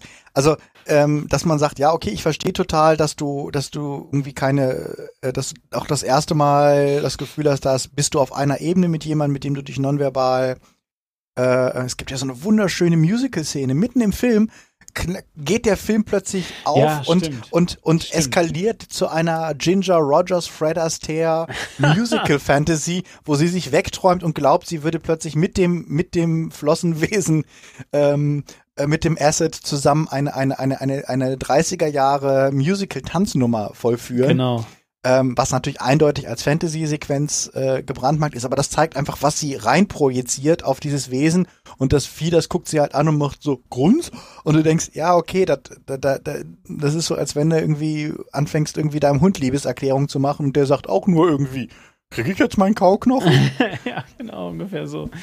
Ja, es ist alles ganz merkwürdig. Also, ähm, wie nur sei, äh, ja, mein, mein, mein Resümee zu dem Film, ähm, definitiv, ähm, äh, ja, etwas, was ich mir anschauen würde. Also, äh, würde ich mir auch noch ein zweites Mal angucken. Äh, so an sich, ich halte ihn aber auch nicht für so stark, einfach um, um da wieder mein, mein, mein Del Toro Benchmark anzusetzen. Also er ist nicht so stark wie ähm, Parts Labyrinth. Ähm, weder vom Creature Design, weil es auch nur eine Creature gibt, muss man dazu sagen, Mhm. ähm, als auch, ich weiß nicht, mir fehlen, mir fehlen da so ein paar Sachen. Also äh, ich habe schon bei Black Panther dazu nichts gesagt, äh, obwohl es da ein, zwei Tracks gab, bei denen ich das vielleicht revidieren müsste, aber ich fand schon den Black Panther Soundtrack nicht besonders. Ich finde den Soundtrack hier nicht besonders. Auch da wieder Pans Labyrinth als Benchmark mit dieser, mit dieser Kindermelodie, weißt du? Und so, diese, dieser schön da reingemacht ist und so. Es ist ein stimmiger Film, sehr. Und äh, wie gesagt, Nebencharaktere und so weiter, äh, haben wir alles gerade schon besprochen. Fühlt sich richtig cool an und man wird da wirklich nicht rausgerissen. Ähm, aber ich muss jetzt auch sagen, es ist jetzt wirklich kein Film, wo ich am Ende sage, dass er mich zum Nachdenken anregt oder so. Äh, So, weißt du? Also, wo ich jetzt das, also ich, ich sehe den, den, den Gedankenansatzpunkt nicht. Verstehst du? Also, worüber soll ich nachdenken? Ähm, ist es okay, mit, Ich- mit, mit Fischen Sex zu haben? Na, weiß nicht. Vielleicht. Ähm, also die, Inters die Interspecies-Diskussion ist natürlich eine Diskussion, die, die, man, die man führen kann. Ich weiß tatsächlich nicht, ob der Film ähm, jetzt über relativ äh, vielschichtige Charaktere, weil ich meine, der eine ist russischer Spion, aber er ist trotzdem nicht böse, aber trotzdem werden die Russen jetzt auch nicht als die Geilen irgendwie dargestellt. Aber auch die Amerikaner werden nicht als Geile dargestellt, sondern er ist schon relativ differenziert in allem, was er Mhm. darstellt. Ich bin allerdings auch unsicher, äh, ob der Film jetzt tatsächlich so eine so eine Botschaft zum Mitnehmen haben muss, ähm, weil was, was natürlich hat hat äh, Del Toro eine eindeutige Haltung auch damals äh, zum zum zum zum Krieg irgendwie ähm, in Spanien ähm, ausdrücken wollen und ich glaube, das war ihm ein anderes Anliegen bei dem Film. Ähm, den Film sehe ich tatsächlich in der Tradition ähm, der Universal Monster Filme, Mhm. die ja von wo ja Universal wirklich seit Jahren versucht, die wieder zu oder wo, wo seit Jahren versucht wird, die Filme zu modernisieren. Und da kommt halt so eine Scheiße raus wie äh, Fra äh, Frankenstein Unleashed und da kommt halt so eine unglaubliche Scheiße raus wie Dracula Untold. Ähm, und, und dann kommt halt so eine Scheiße raus wie The Fucking Mummy mit, mit, mit äh, Tom Cruise jetzt, die alle gefloppt sind und die alle Ja, irgendwie okay, nicht gut, verstehen, ja. Mhm. wie kann ich jetzt ein, ein klassisches Filmmonster so modernisieren, dass man eine schöne, stimmige Geschichte äh, erzählt Ja. ähm, für das heutige Publikum. Und dann kommt halt Del Toro und sagt, Moment mal, ich mache jetzt mal Creature from the Black Lagoon für ein Publikum von 2017. Okay, gut, nein, dann, dann ist es, also, als wenn, Und- wenn das Und das auf dem ist, Niveau finde ja. ich es ein super Film. Ja, definitiv. Also, also da muss ich dann auch äh, sagen, 100 Pro. Äh, wenn, es, wenn es dabei darum geht, einen, Creature-Film einfach nur zu machen oder zu modernisieren oder wie auch immer, äh, ja, extrem gut. Äh, kann, kann ich dann, da muss ich dann natürlich so einstimmen. Ja, das ist so. Nee, Hier also eine ich glaube auch Frage noch. der. Ja? Ähm, und zwar hat doch, äh, das ist doch äh, tatsächlich, das muss um Weihnachten rum passiert sein. Ich glaube, da haben wir auch bei Black Panther noch gar nicht mehr drüber geredet und so. Äh, Fox wurde doch jetzt gekauft, ne? Ähm, vor ist gar nicht so im- lange. Ist Ja. noch nicht gekauft, so. aber es besteht ähm, der Plan, die beiden, also Disney und Fox, Ja, genau. zusammenzubringen innerhalb der nächsten 18 Monate. Also, also wer? Also dann, dann ist das jetzt ja quasi noch so einer der letzten äh, echten Fox-Filme praktisch. Ähm, ja, genau, also ist ja gut Fox Searchlight, aber ist trotzdem ja Fox. Ja, ja, genau. Ähm, ist ja so quasi das künstlerische Department von Fox. Achso, okay. Ähm, und äh, ja, das wird, das wird noch sehr spannend zu sehen, was da jetzt tatsächlich draus wird. Ähm, ob das so über die Bühne geht, muss ja auch genehmigt werden, dass, Fox, dass Disney die kaufen darf. Und es haben natürlich alle schon mächtig irgendwie Manschetten äh, von wegen, ja, wir werden jetzt alle arbeitslos, ähm, Mhm. weil ganz viele Departments werden überflüssig werden bei, bei, bei Fox, auch in Deutschland, was ein Mhm. bisschen bitter ist. Äh, also ich habe es auch hier schon jetzt bei der Berlinale von äh, Kollegen gehört, die dann meinen, ja, okay, wir können uns jetzt schon mal irgendwie nach neuen Jobs umgucken.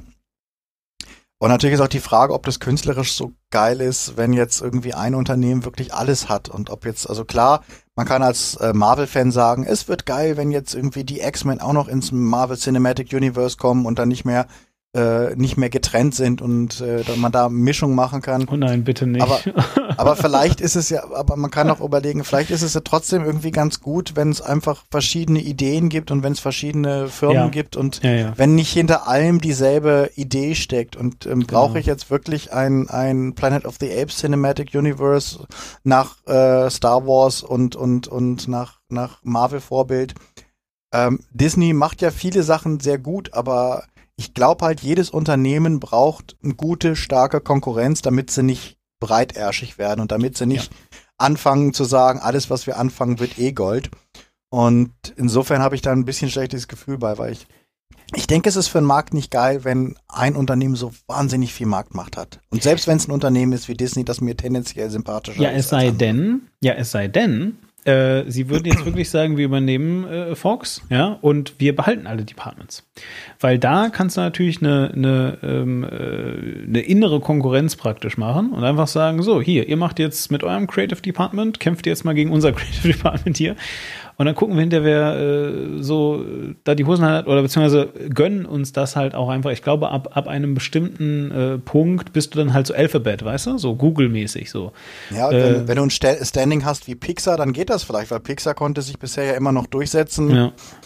Äh, Im Sinne von, äh, ja, wir machen, es gibt halt Pixar Animation und es gab Walt Disney Animation und die einen machen halt Frozen und die anderen machen halt irgendwie alles steht Kopf und das sind sehr unterschiedliche Arten von Filmen, die da Genau, produziert ja. werden. Ja. Das, das fände ich sehr gut, wenn sie das weiter zulassen. Äh, Fox steht halt so mittelteil da insgesamt, weil die letzten Alien-Filme waren nicht so geil. Okay, Planet of the Apes war ganz okay. Aber sie haben jetzt wenige Filme, die so richtig mega geknallt haben in den letzten Jahren, dass man jetzt, dass sie jetzt so dieses Front haben, um zu wuchern, um zu sagen, ey, lass uns mal machen. Wir, wir li- liefern hier einen Hammer-Erfolgsfilm nach den anderen ab, weil ganz ehrlich, der letzte X-Men-Film war eher so mittel. Logan war dann wieder geil. Deadpool Ja. war auch geil, aber kommt halt auch dann wieder so scheiße raus wie, wie äh, hier Fantastic Four oder so ein Dreck. Ah ja, Fantastic Four. Naja. Gut. Ähm, ja, ich würde sagen, wir, wir können langsam mal ein Schleifchen drum binden, oder? Würde ich auch sagen. Ne? Wir Ähm, sind jetzt, glaube ich, für, für auch wieder auf einer ganz guten Länge gelandet Ja, ähm, genau. und äh, haben alles zu dem Film gesagt, aber von uns beiden wahrscheinlich eine Guck-Anguck-Empfehlung. Ja, doch, definitiv. Also äh, würde ich, würde ich, äh, wenn ihr die, wenn ihr gerade Zeit und Muße habt, haut mal rein, seht euch den auf jeden Fall an. Ähm, ich würde auch sagen, für äh, einige Oscars definitiv zu Recht. Ähm, zu Recht äh, nominiert. So, ähm, lasst uns äh, noch mal ganz kurz einen Blick nach vorne werfen. Was wird kommen, Batz? Sag mir das noch mal eben. Gibt es demnächst Äh. was? was? Was gucken wir? Also ich sag mal, das, worauf alles zusteuert, ist äh, natürlich irgendwie der Mai, ähm, wo halt irgendwie Ja. wie, äh, ähm, der, der nächste große Marvel-Film mit äh, mit mit Avengers äh, wahrscheinlich. Infini Infinity War, Avengers 4, Infinity War irgendwie stamm, äh, kommen wird und äh, Deadpool 2 und der Han Solo-Film. Also ein Monat, wo wirklich drei äh, große Blockbuster hintereinander irgendwie starten. Ähm, ich müsste tatsächlich mal gucken, was, äh, was, so- was so für den, ähm, was denn so im äh, kommenden Monat, also im März, äh, so an, ansteht an äh, großen Filmen, die wir uns unbedingt angucken sollten. Ja. Natürlich Call, Call Me By Your Name, hatte ich ja schon gesagt. Dann wird noch Red Sparrow kommen. Das ist so ein Agenten brutales Mhm. Ding mit, mit Jennifer Lawrence. Müssen wir mal gucken, was der, was der irgendwie abgeben wird. Äh, was man sich, glaube ich, sparen kann, ist äh, das Remake von Ein Mann sieht rot äh, mit Bruce Willis. Ähm, also wieder so, ich weiß nicht, ob wir heutzutage jetzt wirklich noch mehr ähm, so, so Selbstjustiz ähm, Scheiße brauchen. Also Ja, wahrscheinlich eher bin nicht. ich, bin ich, bin ich, bin ich sehr irgendwie skeptisch und äh, ganz ehrlich, ähm, Eli Roth ist zwar ein netter Filmnerd, aber ist auch kein guter Regisseur im, un, unterm Strich. Tomb Raider, nächste Verfilmung ist auch so ein Boah, gucken wir mal, was, gucken wir, gucken wir mal, was, was, was, was, was das jetzt irgendwie wieder, wieder gibt. Und äh, dann äh, wird es dich natürlich freuen, dass äh, Pacific Rim Nummer 2 kommt. Äh, mit dem hat Dings aber nichts zu tun. Also Ja. der, ähm, Okay. das, das ist quasi so ähm, das, was äh, im, im März, ich gucke aber noch irgend noch ein großer, äh, großer Film, The Death of Stalin. Und wo ich mich tatsächlich drauf freue, ist äh, ein Kinderfilm. Äh, Jim Knopf und Lukas der Lokomotivführer Okay. ähm, kriegt eine, eine ähm, Multimillion, also zumindest sieht der Trailer ziemlich teuer aus. Äh, also quasi die alte äh, Augsburger Puppenkiste Nummer hier von mir auf dem basierend auf dem Buch von Michael Ende kriegt eine super teure äh, Verfilmung und der Trailer sah nicht scheiße aus. Normalerweise sage ich ja bei deutschen Filmen echt immer, geh mir, geh mir weg mit die wilden Kerle und geh mir weg mit, mit die kleine Hexe und die ganze Scheiße. Ja, ja, ja. Ich bin gespannt, denn der Regisseur vom äh, Jim Knopf und Lukas der Lokomotivführer ist Dennis Gansel. Der ähm, hat unter anderem die Welle gedreht. Ähm, und er hat gedreht irgendwie äh, äh, Napola. Diesen Film über diese Nazi-Erziehungs-Eliteschulen damals. Mhm. Und er hat Wir sind die Nacht irgendwie gedreht. Äh, Problem mit dem ist, Wir sind die Nacht. ja, das Problem mit dem ist, äh, der kann geile Bilder. Er war bisher meistens nicht so geil drin, geile Geschichten zu erzählen. Aber die Sachen von Dennis Gansel sehen immer fantastisch aus. Einer der wenigen deutschen Regisseure, der Bilder kann.